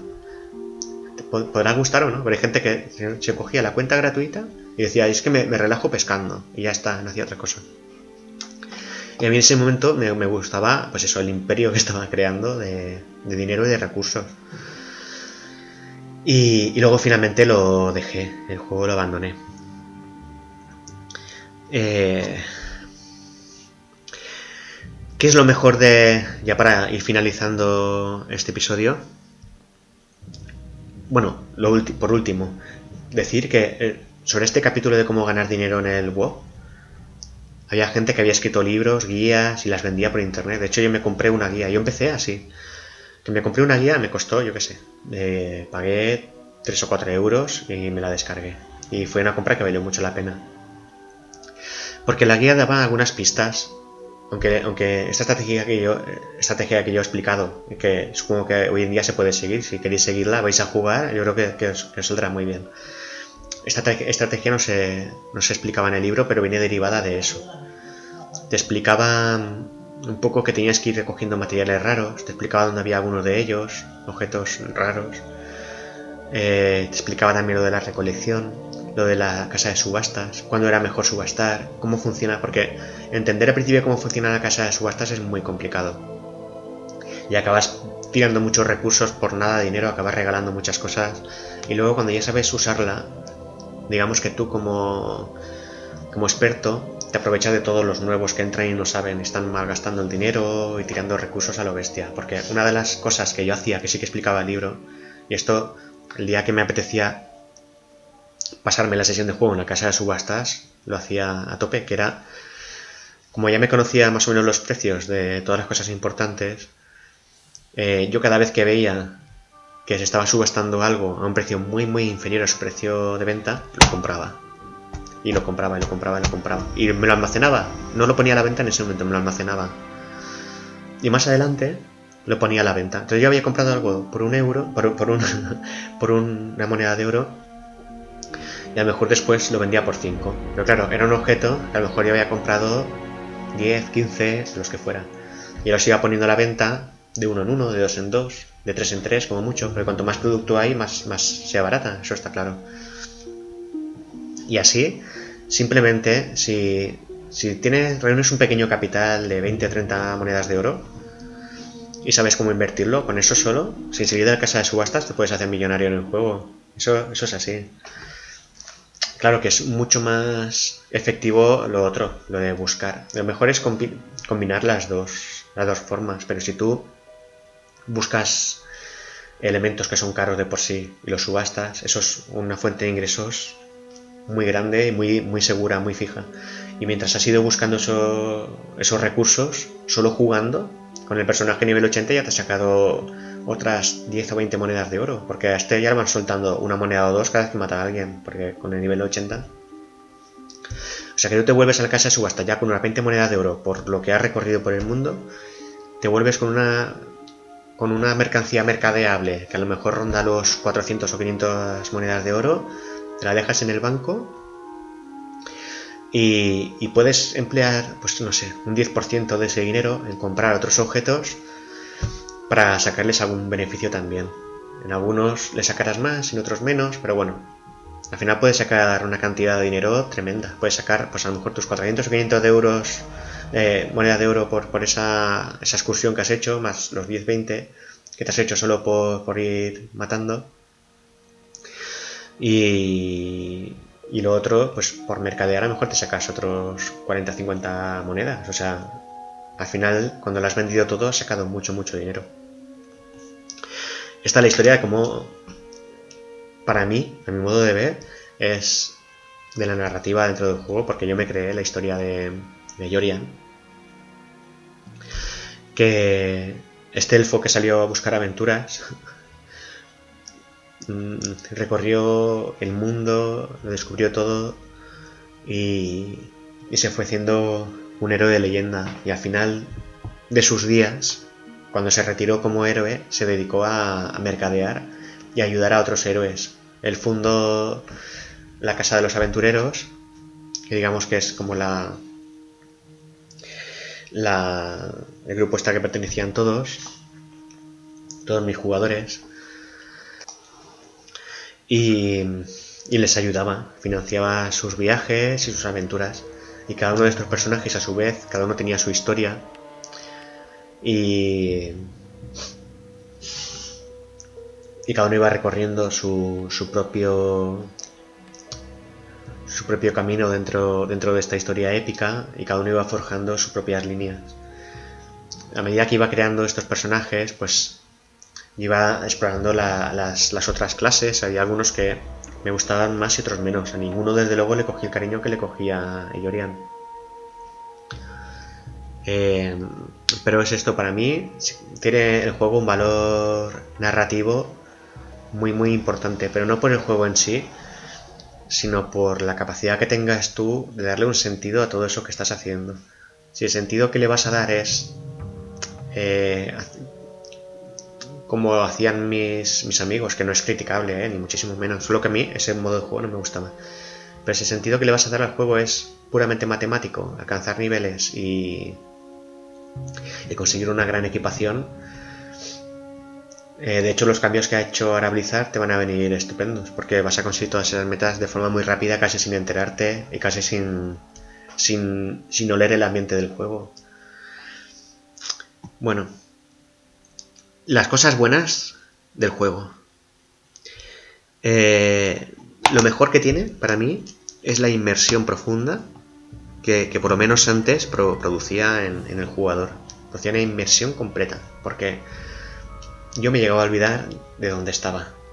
Me metía completamente en el juego y cuando estaba con mi mujer, estábamos los dos juntos ahí, nos poníamos los auriculares, interactuábamos dentro del juego, hacíamos todo juntos dentro del juego. Nos olvidábamos de todo, de todo lo, de fuera. Cuando te entraba el hambre decía, mirabas la hora, ah, es que es la hora de comer. y claro, eres adulto, lo haces con responsabilidad, está bien. Lo malo es cuando lo haces de forma irresponsable. Pues nosotros jugábamos a lo mejor eh, un sábado por la tarde, un sábado por la noche, en vez de salir por ahí nos apetecía ponernos a jugar. Pero no éramos unos viciados de todos los días. A lo mejor jugábamos cada día una horita y el sábado a lo mejor jugábamos 4 o 5 horas. Eso es lo que hacíamos nosotros. Si lo haces de forma responsable, pues, pues está muy bien. Otros sábados en vez de, de eso salíamos, o sea que si lo haces con responsabilidad todo está bien, pero este juego era muy muy peligroso por, esta capacidad de inmersión, era muy peligroso por lo que he comentado antes.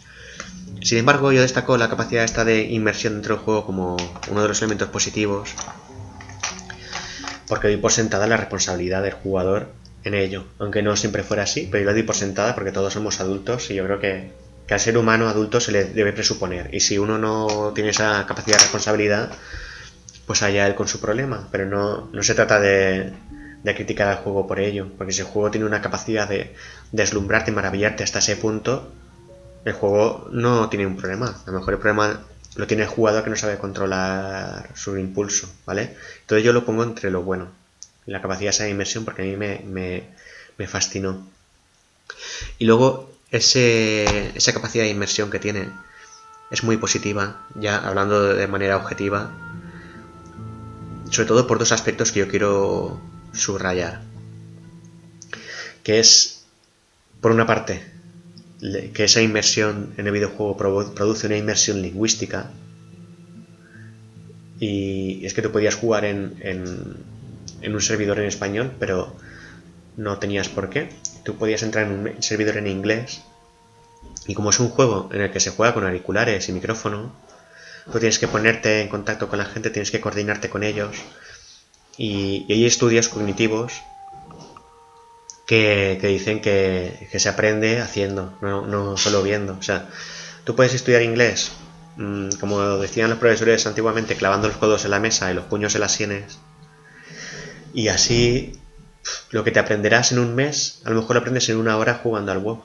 porque tienes que dar respuesta rápida, te estás moviendo con el personaje, necesitas entender lo que te están diciendo, tú te expresas de otra manera, al final te haces entender más o menos, vas buscando nuevas fórmulas para hacerte entender por ellos, y es como si te llevaran a, Londres y te soltaran allí en medio de la ciudad y tuvieras que sobrevivir. Pues es algo así.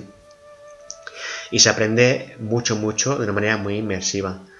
Lo malo de este aprendizaje, pues, que estás aprendiendo con con gente que está muy estresada, dice muchas palabrotas y todo eso, pero bueno, estás aprendiendo, estás aprendiendo y luego tú tienes que saber discriminar eh, y, te sirve de base para construir después un, lenguaje un poco más formal, pero bueno, se aprende mucho en esta inmersión lingüística.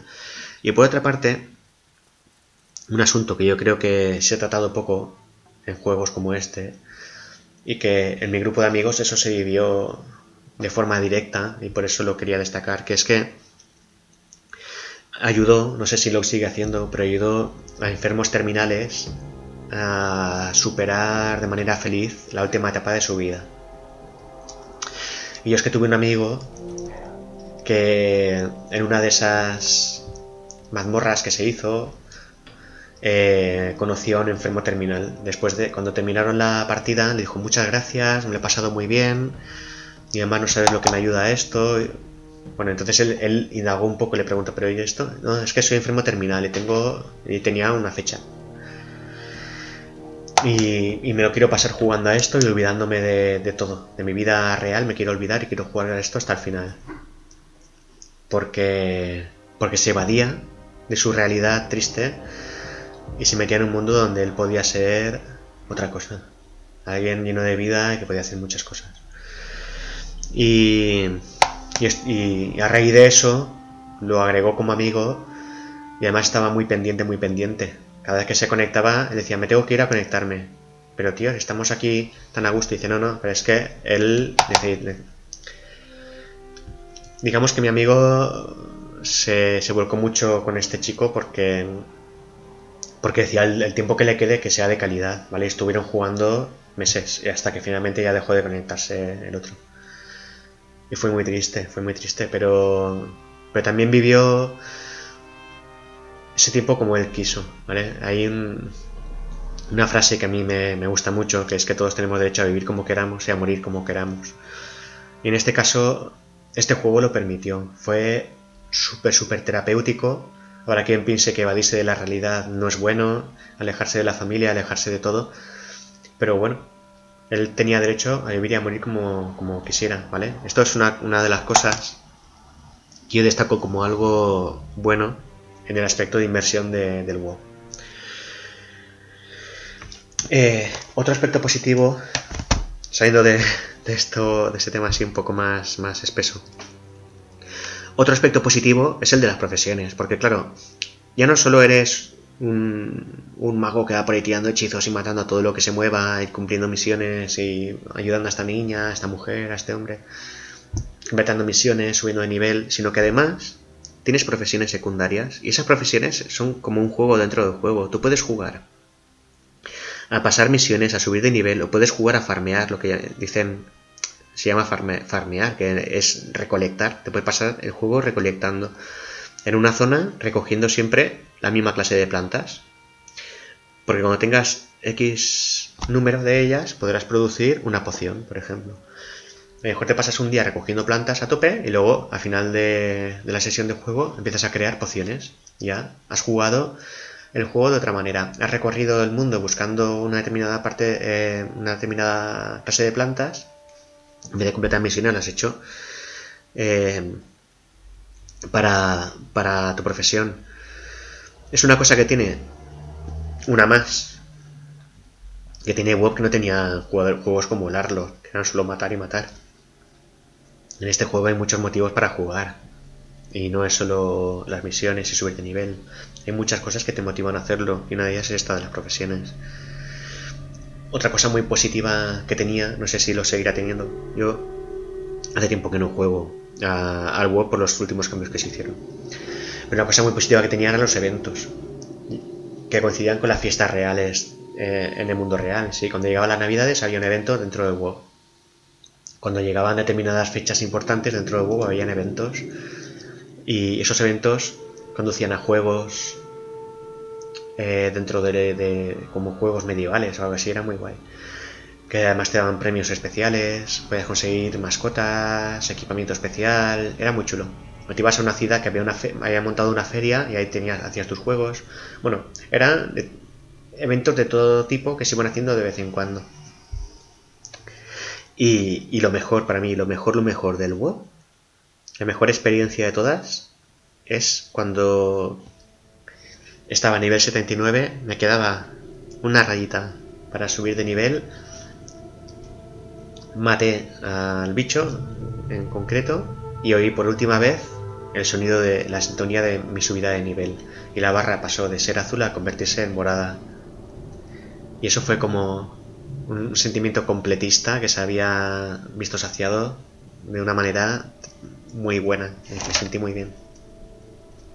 Y en cuanto a lo peor, pues lo peor de este juego es que dentro de todo lo que he hablado como bueno, al final no deja de ser un poco mata-mata también.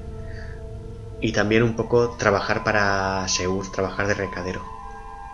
Porque muchas de las misiones es, mata cinco jabalíes morados. Ahora mata cinco jabalíes verdes. Ahora llévale este paquete a no sé quién de la ciudad de no sé cuántos.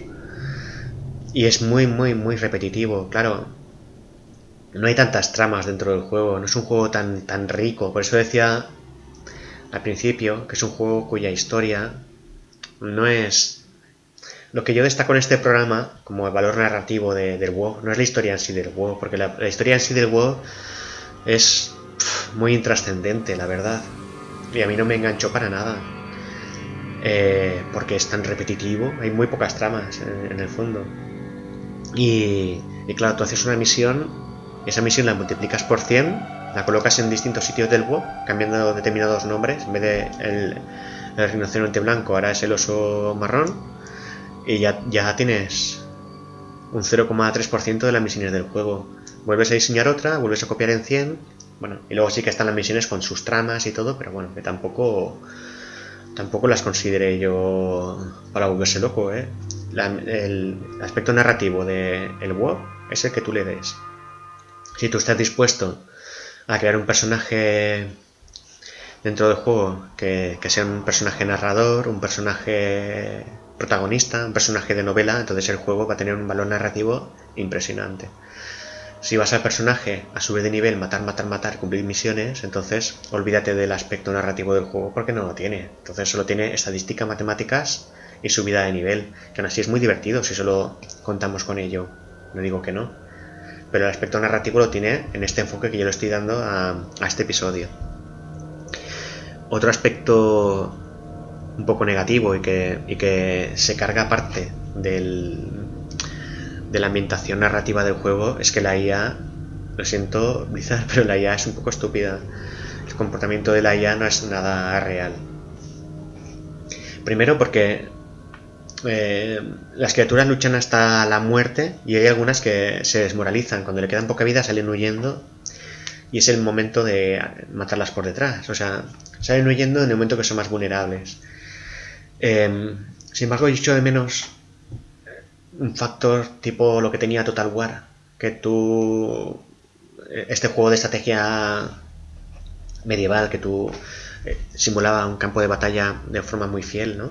que tú colocabas tus tropas y elegías tu formación y cómo iban atacando, pues en Total War mi estrategia que me gustaba mucho era envolver por los flancos, entonces yo mi infantería la enganchaba con la infantería del enemigo y después, si tenía la ocasión, con dos bloques de caballería atacaba por los dos flancos. En ese momento de la carga, toda la unidad se disolvía de los otros y, empezaba la huida. Eso es una cosa que yo he hecho de menos en el WoW. A ver, si estoy luchando contra me meto en una aldea, estoy luchando contra 20 tipos. Porque cuando he matado a 6, el resto no sale corriendo. Si en la vida real ocurriría. Eh, en la vida real vienen a saltarte 5 personas y tú tumbas a uno de un puñetazo y a otro de otro puñetazo. ¿Y qué hacen los otros tres? ¿Van a seguir luchando? No. Se huyen, todos los demás huyen. Y eso es una cosa eh, natural. Pues en este caso es una cosa que se echa de menos, que la IA es un poco estúpida. Además, mm, están a punto de matarte y emprendes la huida y llega un punto, hay una rayita invisible eh, que cuando el personaje de la IA, cuando tú la cruzas, el personaje de la IA antes de cruzarla se vuelve. Pero mientras vuelve, en cuestión de dos segundos se ha recuperado toda su vida y vuelve al sitio donde estaba antes. Eso también es, es, muy poco realista. Porque no te puede perseguir hasta el final. En la mazmorra te persiguen hasta la puerta de la mazmorra. Porque aquí no. Si te están persiguiendo seis bichos que te persigan, ¿hasta, hasta cuándo? Pues hasta que haga falta hasta que encuentres un personaje que te ayude, hasta que entres en una ciudad, hasta que cruces un río, o hasta que haya una barrera física de verdad que ellos no puedan cruzar. Pero bueno, este tipo de detalles hace que, la IA parezca un poco estúpida, entonces le, da, le quita parte de, ese encanto narrativo que puede llegar a tener el juego. Otra cosa negativa que tiene el juego. Eh, tiene una cosa buena que es que están las, las batallas, los campos de batalla, que esto es algo de lo que no he hablado, que es que tú puedes elegir entrar en un campo de batalla, aunque sea un entorno PvE, entras como si fuera a juegos cerrados, en, estancias cerradas, ¿vale? Que es con un objetivo determinado y que entras en grupos. Por ejemplo, se hace un grupo de hordas y otro grupo de, de aliados, el objetivo es capturar la bandera, y hay como dos castillos, uno delante del otro. Son minijuegos dentro del juego, que son muy, muy divertidos y enganchan mucho.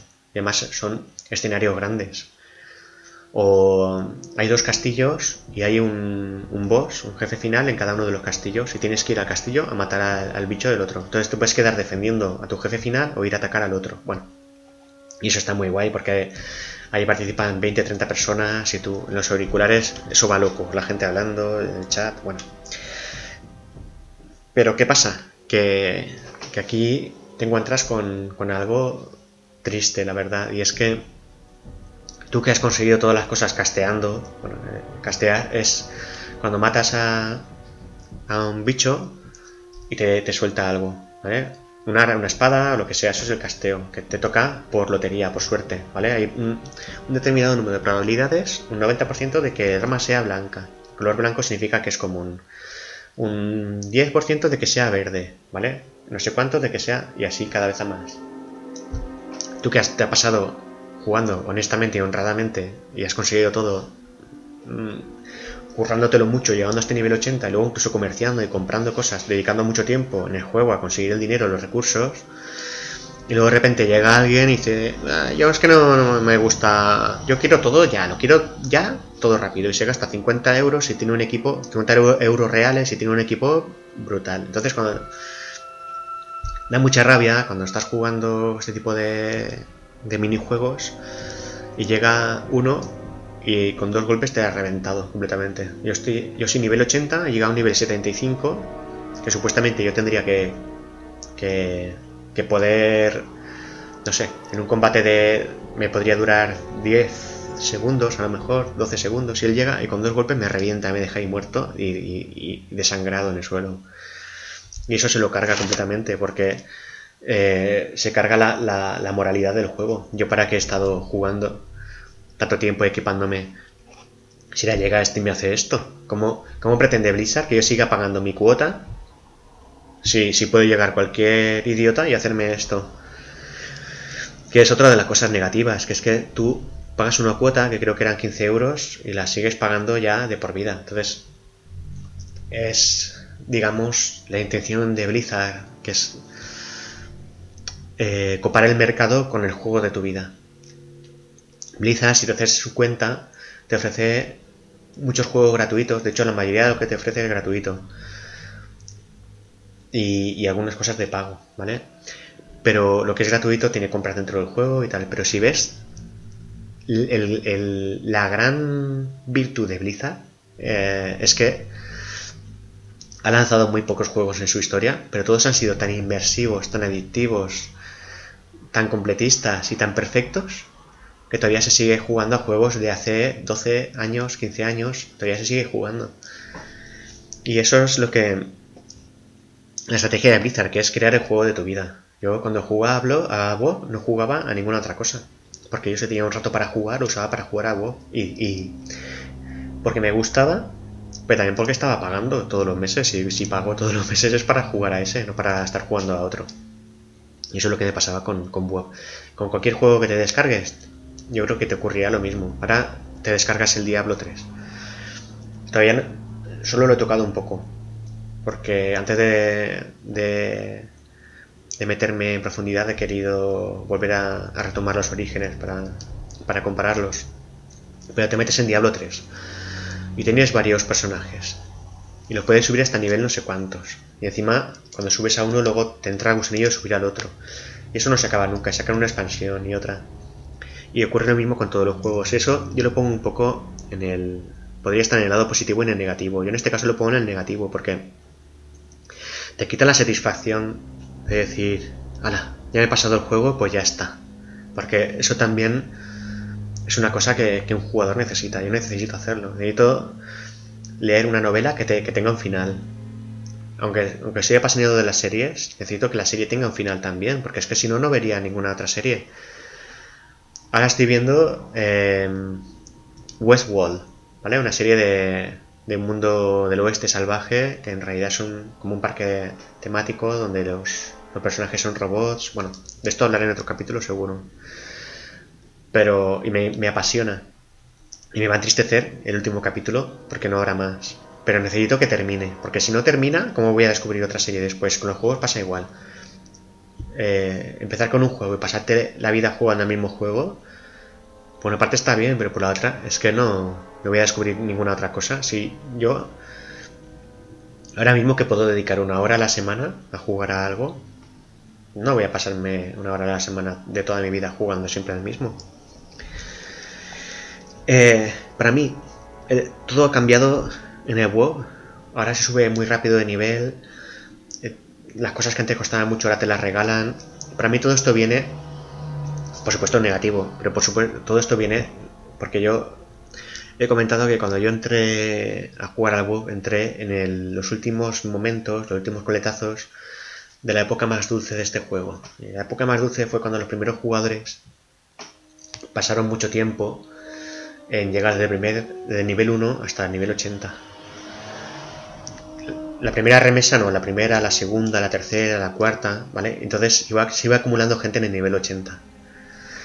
Y llegó un momento en que la población estaba muy envejecida. Había muchos jugadores en nivel 80, había muy pocos jugadores en los primeros niveles. De hecho, yo en esta etapa última eh, de la época dorada que jugué, yo cuando aparecí con nivel 1 había muchos jugadores a mi alrededor. Y yo a Yorian lo subí a nivel 80 junto con otros muchos jugadores, pero era la última remesa ya de jugadores esa. Porque a partir de ese momento, cada jugador que yo he ido creando, y he hablado siempre del de mismo periodo, ¿eh? porque no, no es que lo dejara durante un año ni nada de eso, sino que yo llegué a nivel 80 con Yorian en un entorno que iba descubriendo a nivel de dificultad y que eh, digamos que esa misma remesa de jugadores me iba acompañando más o menos a mi ritmo de subida. Algunos iban un poco por detrás, un poco por delante, pero bueno, que más o menos se intuía que era lo mismo. La gente que yo tenía como amigos iba viendo que iban subiendo también más o menos igual. Pero luego cuando iba creando los jugadores nuevos, esos jugadores estaban prácticamente solos en el entorno. Ya no había jugadores nuevos. Entonces ya no, ya no podía hacer mazmorras porque no había jugadores con los que hacer mazmorras. Y las misiones difíciles me las tenía que hacer solo. Entonces ya era yo contra el entorno, una especie de entorno muerto, ¿vale? Donde no había vida. Es como... La sensación debería ser similar como jugar algo en un, en un servidor pirata donde no pagas, pero donde estás solo porque juegan 100 personas y nunca hay dos conectadas a la vez. Y, y era un poco triste. Entonces yo creo que a partir de aquí es cuando empezaron a la fiebre esta de sacar una ampliación cada X tiempo. Y además cuando empezaron a cortar todos los procesos de subida de nivel, de conseguir las cosas en general, porque eh, por una parte querían atraer nuevos jugadores, pero pero lo, lo, más importante, la gran bolsa de Blizzard no eran los nuevos jugadores que podían entrar, sino todos los jugadores que ya tenían y que estaban empezando a abandonar el WoW y era muy frecuente leer en los chats. ¿Pero alguien conoce algún juego como este que mole también? Y la gente contestaba otra clase de juegos. Y yo creo que debió de irse bastante gente de, Blizzard. ¿Qué es lo bueno de Blizzard? Pues que Blizzard te conserva tu cuenta. Yo me dejé el juego, ya no sé, hace 9 10 años o 8 años, no sé. Lo dejé Y yo sé que mi cuenta la tengo todavía ahí porque Blizzard me la ha guardado. Y en el momento que quiera, vuelvo y ya está. Y entonces cuando Blizzard saca algo muy atractivo, pues sabe que un número de jugadores volverá. Porque ya tienen ese apego sentimental al universo de Azeroth, tienen sus personajes, a lo mejor si tengo 5 personajes de nivel 80, ya estoy aburrido, me lo dejo. Pero a lo mejor un año después sacan la ampliación y puedo llegar a nivel 100. Pues me compro la ampliación, pago la cuota durante 5 meses más o 6, lo subo a todos a 100 y a lo mejor luego me aburro y me lo vuelvo a dejar. Pero a lo mejor al año siguiente sacan otra ampliación y además ahora subir a un jugador hasta nivel 100 es súper fácil porque porque el, el, juego va mucho más rápido en todo. No tienes que viajar, no tienes que... Y entonces a lo mejor llego a 100 con los que puedo y digo, pues voy a crearme otro porque me apetece probar el brujo y, me apetece volver a vivir la subida de nivel. Y me lo cojo del 1 hasta el 100 y a lo mejor para Blizzard es un, persona, es un jugador que ha vuelto para jugar 4 o 5 meses para subir a esos y luego a lo mejor se queda 3 meses más porque se ha subido un jugador o dos hasta, hasta ese nivel. Entonces yo creo que van un poco en una especie de huida hacia adelante, en el que van simplificando el juego. Eh, el sistema de talentos ahora mismo es una basura, porque ya prácticamente se lo escoge todo el, propio juego de forma automática.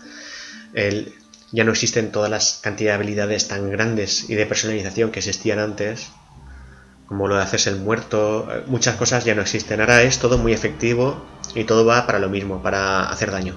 No habilidades que había antes que eran te las cogías porque era bonita, no porque fuera en sí efectiva o eso ese tipo de cosas ya no existen. No sé si incluso supongo que no, pero es que tal y como va la franquicia, yo creo que que incluso podría ser viable que hubieran quitado incluso todos los las opciones de comunicación no verbal, que, incluso que la hubieran quitado solo por porque ya está muerto eso y en desuso, porque creo que ya no existen ni siquiera los servidores de rol y desde luego no creo que ya que, haya nadie que entre a rolear. Y todo eso terminó. Y terminó, yo creo que no, no por malicia de los de Blizzard, ni mucho menos, ni porque tuvieran poco amor a su propio trabajo, ni que no les gustara como, estaba hecho, sino porque yo creo que que había llegado ese momento de, caducidad del juego, que era cuando un juego que no tiene fin, la gente ya estaba asqueada de jugar. Había conseguido todo y no había nada más que conseguir, el juego no se acaba, no se acaba, oye, pues me voy y pruebo otras cosas. Y, Blizzard durante muchos años había acumulado muchísimos, muchísimos jugadores. Y claro, Ahora no se trata de crear campañas para atraer nuevos jugadores porque no vas a reemplazar todo eso. Si pierdes 5 millones de jugadores no te va a compensar atraer 500.000 jugadores. Lo que te interesa es de esos 5 millones de jugadores intentar perder solo uno y recuperar lo que puedas después, incluso perder un millón de esos jugadores y ganar 3. Porque ha simplificado tanto el juego que la gente dice, bueno, es un juego fácil, pues voy a entrar. Bueno, como su obligación es hacer dinero, pues al final eh, manda, manda eso. Eh, pero se ha simplificado mucho, mucho, mucho y, desde luego ha perdido tanto que de cómo empezó a, lo que es ahora yo me veo incapaz de, recuperarlo porque, porque es inevitable estar comparándolo constantemente. Para jugadores nuevos o jugadores que, que les haya gustado la ampliación, todo esto les parecerá una aberración lo que estoy diciendo y también es lícito. ¿eh? Mm, yo lo que quiero que se entienda que aquí estoy dando mi opinión. Si alguien quiere opinar otra cosa, por supuesto lo puede comentar. Yo lo que agradecería es que se hiciera con respeto, porque yo todo lo que, lo que digo no lo hago nunca con la intención de ofender a nadie. Y con todo esto, para mí, a mi modo de ver, ahora el juego es de una simpleza tan grande que le ha quitado todo el interés. Y ese es el motivo por el que no, yo no jugaré más a, este juego. Mientras lo iba comentando, me he rememorado mucho todas esas partidas. Yo creo que aunque, aunque siguiera siendo igual que era antes, igualmente tampoco jugaría más. Porque. Por esto que digo, porque es que se te va la vida jugando. Em, yo lo que no quisiera, yo creo que cualquier persona le pensará igual que yo. En tu vida hay muchas dimensiones, muchas facetas importantes, pues tú eres muchas cosas, eres tu profesión, eres la pareja de tu pareja, eres el padre o la madre de tus hijos, eres el hijo de tus padres. Todas esas cosas tienen una dimensión, una parte de ti, ¿vale? Todas esas partes de ti juntas conforman lo que es el yo. Pues tampoco quisiera yo que una de las partes fuera mi personaje del WoW, que fuera tan importante que, que adquiriera la importancia de todo lo demás. Es decir, si yo dedico 30 años de mi vida a jugar al mismo juego, eh, probablemente en mi jubilación estaría en la casa de los jubilados jugando al mismo juego también. O sea, lo veo como un poco triste, ¿no? Que parte de mi vida sea el juego. Entonces sí que estaríamos hablando de esa inversión total y que al final mi vida vale menos que la vida del, personaje del juego. O sea, que estos juegos que no terminan nunca, yo creo que uno siempre tiende a ponerle un fin en algún momento. A lo mejor es, no es un adiós, es un hasta luego, porque hay gente que luego vuelve, pero no es viable en realidad que un juego nunca termine. Es, está bien que te planteen esa opción, porque así tú juegas lo que quieras, pero, pero nadie va a jugar eternamente. Y, aunque todo siguiera igual, por ese motivo, yo no volvería a jugar más. Me apetece descubrir otras, otros juegos, otras, otras cosas en la vida que hay. Y, y el WoW fue apasionante. Tampoco estuve jugando tantísimo tiempo, la verdad, porque estuve jugando yo creo que un año y medio o así. Y durante ese tiempo estuvo fantástico, pero ya se acabó y a pasar página. Y, y nada, lo que es muy bueno cuando algo te ha sorprendido tan favorablemente es recordar las cosas buenas y ha tenido mucho.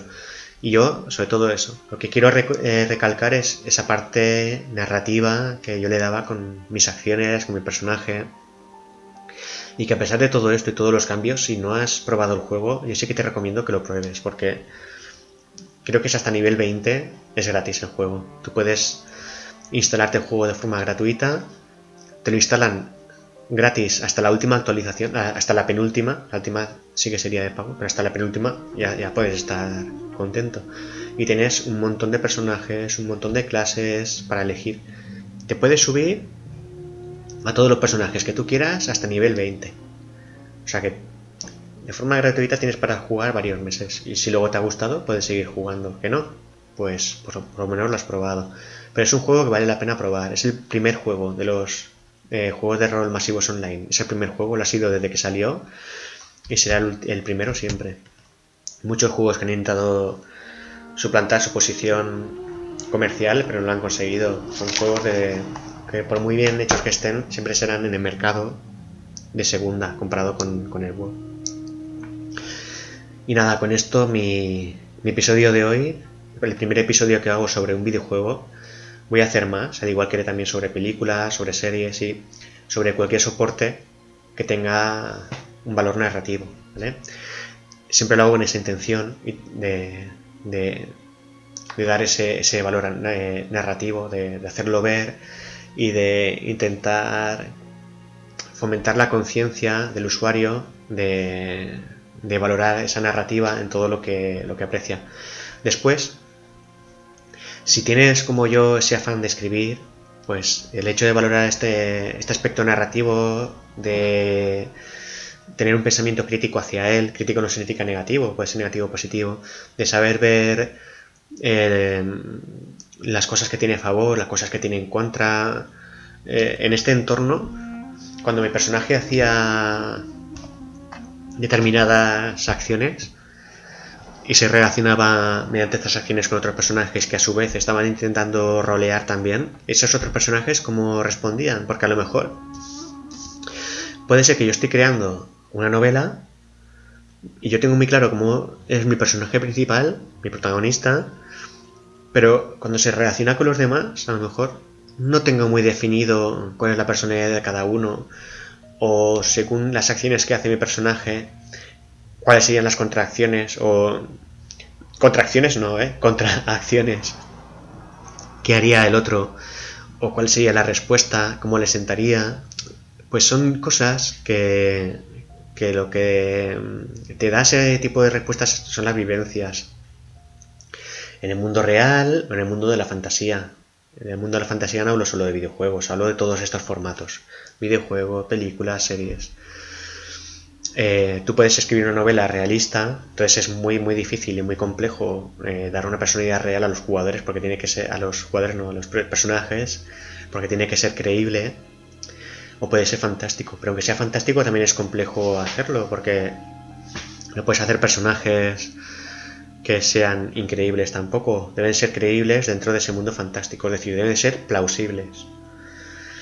Y no es sencillo hacerlo. Entonces, eh, en este caso, pues por ejemplo, jugando a este tipo de juegos en los que tú puedes rolear con otra gente, no solo con el entorno, sino con otra gente, tú haciendo determinadas acciones encuentras unas, unas respuestas determinadas. Todo esto, pues si tú después eh, sabes hacer un análisis de todas las cosas que tú has vivido a través de, de este juego, que es, puedes considerarlo una emulación de la vida en una novela, una emulación de un universo fantástico, lo puedes considerar así.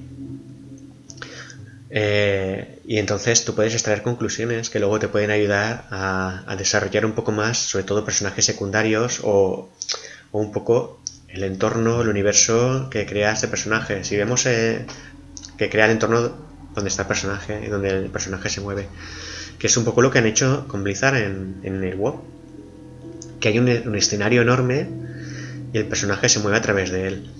Mira, ahora están hablando de hacer unos unas películas, ¿vale? Que, que en tres dimensiones, pero que de inmersión completa, ¿vale? Que imaginemos que tú estás viendo en la pantalla un salón de un salón del oeste y tú ves la acción el que hace trampas, uno saca la pistola, le dispara, ¿vale? Pero tú no sabes lo que está ocurriendo detrás del punto de vista, ¿vale? Entonces, si se hace una filmación en que se graba todo, desde un punto de vista se graba todo lo que hay alrededor y tú te pones las gafas, tú Imagina, eh, sería como si tú estuvieras en el medio de ese salón viendo la escena, pero al mismo tiempo podrías girarte y ver lo que ocurre en, en otros lugares. Si además de eso pudieras desplazarte por la escena como tú quisieras y pudieras pasar de esa historia y salir del salón e ir a otros sitios, ya no sería una película, ahí ya sería Westworld. y aquí introduzco la serie que estoy viendo y de la que os hablaré en la que te puedes mover de forma real a través de, un escenario que ha sido creado, en el caso que, nos ocupa hoy, para, moverte de forma eh, de forma ficticia con tu personaje a través de, de, ese universo. Pero todo el universo está creado ahí y no solo... Lo que quiero explicar con esto es que no solo se enfoca el juego en la acción que tú estás viendo, sino que te puedes mover por todo ese universo y ver muchas cosas que están ocurriendo al mismo tiempo en ese universo. Vale, pues tú cuando creas el personaje y creas su universo, eh, se nota mucho y, distingue, es una cosa que distingue a muchos grandes autores de, o grandes obras de, de obras más sencillas, porque no es lo mismo crear del universo lo suficiente para que se mueva tu personaje y contar lo que está viendo, que crear todo el universo y que tu personaje se mueva en ese universo como le dé la gana, porque cualquier cosa está creada, o está creada las herramientas al menos para describirlo. Eso es una cosa en la que juegos como este pues te ayudan, porque mientras el personaje está en la cantina del oeste pegándole un tiro a otro, en ese mismo momento están ocurriendo otras cosas que van a afectar a la historia. Y lo voy a contar, no, no hace falta que lo cuente, lo puedo dar por sentado. Pero puede haber algún momento en la historia en la que se infiera, de algún modo, que ha ocurrido algo en otro momento que ha alterado la historia. Y no solo ha alterado lo que ha hecho este personaje. Digamos que crea una historia un poco más compleja, pero esa complejidad también da un poco de, de inseguridad al lector. Y eso es bueno, porque cuando el lector bueno, es bueno si se trabaja bien. El lector no sabe realmente lo que está ocurriendo, empieza a elucubrar, a, hacer, a crear sus propias hipótesis y, el, está creando un lenguaje entre el lector y la obra. El lector crea sus hipótesis acerca de la obra y después tratará de, comprobar si esas hipótesis eran correctas o no. Luego le puedes ir engañando, haciéndole cambiar de ideas y tratar de jugar un poco con él. Tú como escritor nunca sabrás lo que él está pensando pero sabes que sin duda su mente está cambiando de, una hipótesis a otra. Pues eso es una, de las cosas que indirectamente juegos como este nos pueden enseñar si sabemos analizarlo correctamente. Eh, este tipo de entornos, de, mm, obras artísticas, todos, englobo todos, la literatura, el cine, las series, los videojuegos, todos ellos tienen sus puntos a favor y fortalezas y también sus puntos en contra. Y saber analizarlo todo nos va a enriquecer mucho como escritores. Y nada, con esto termino el episodio de hoy, que se ha alargado mucho y espero que os haya gustado. Podéis dejar comentarios y por cierto, si os apetece colaborar con el podcast, podéis escribirme a, a jogonro81.gmail.com o podéis escribirme por el, búscame por el Twitter en arroba librosellorian y me podéis proponer cualquier colaboración o lo que sea. Yo estaré dispuesto Así que nada, muchas gracias por escucharme, por vuestra paciencia. Espero que os haya gustado y que, que sigáis conmigo mucho tiempo. Así que nada, adiós.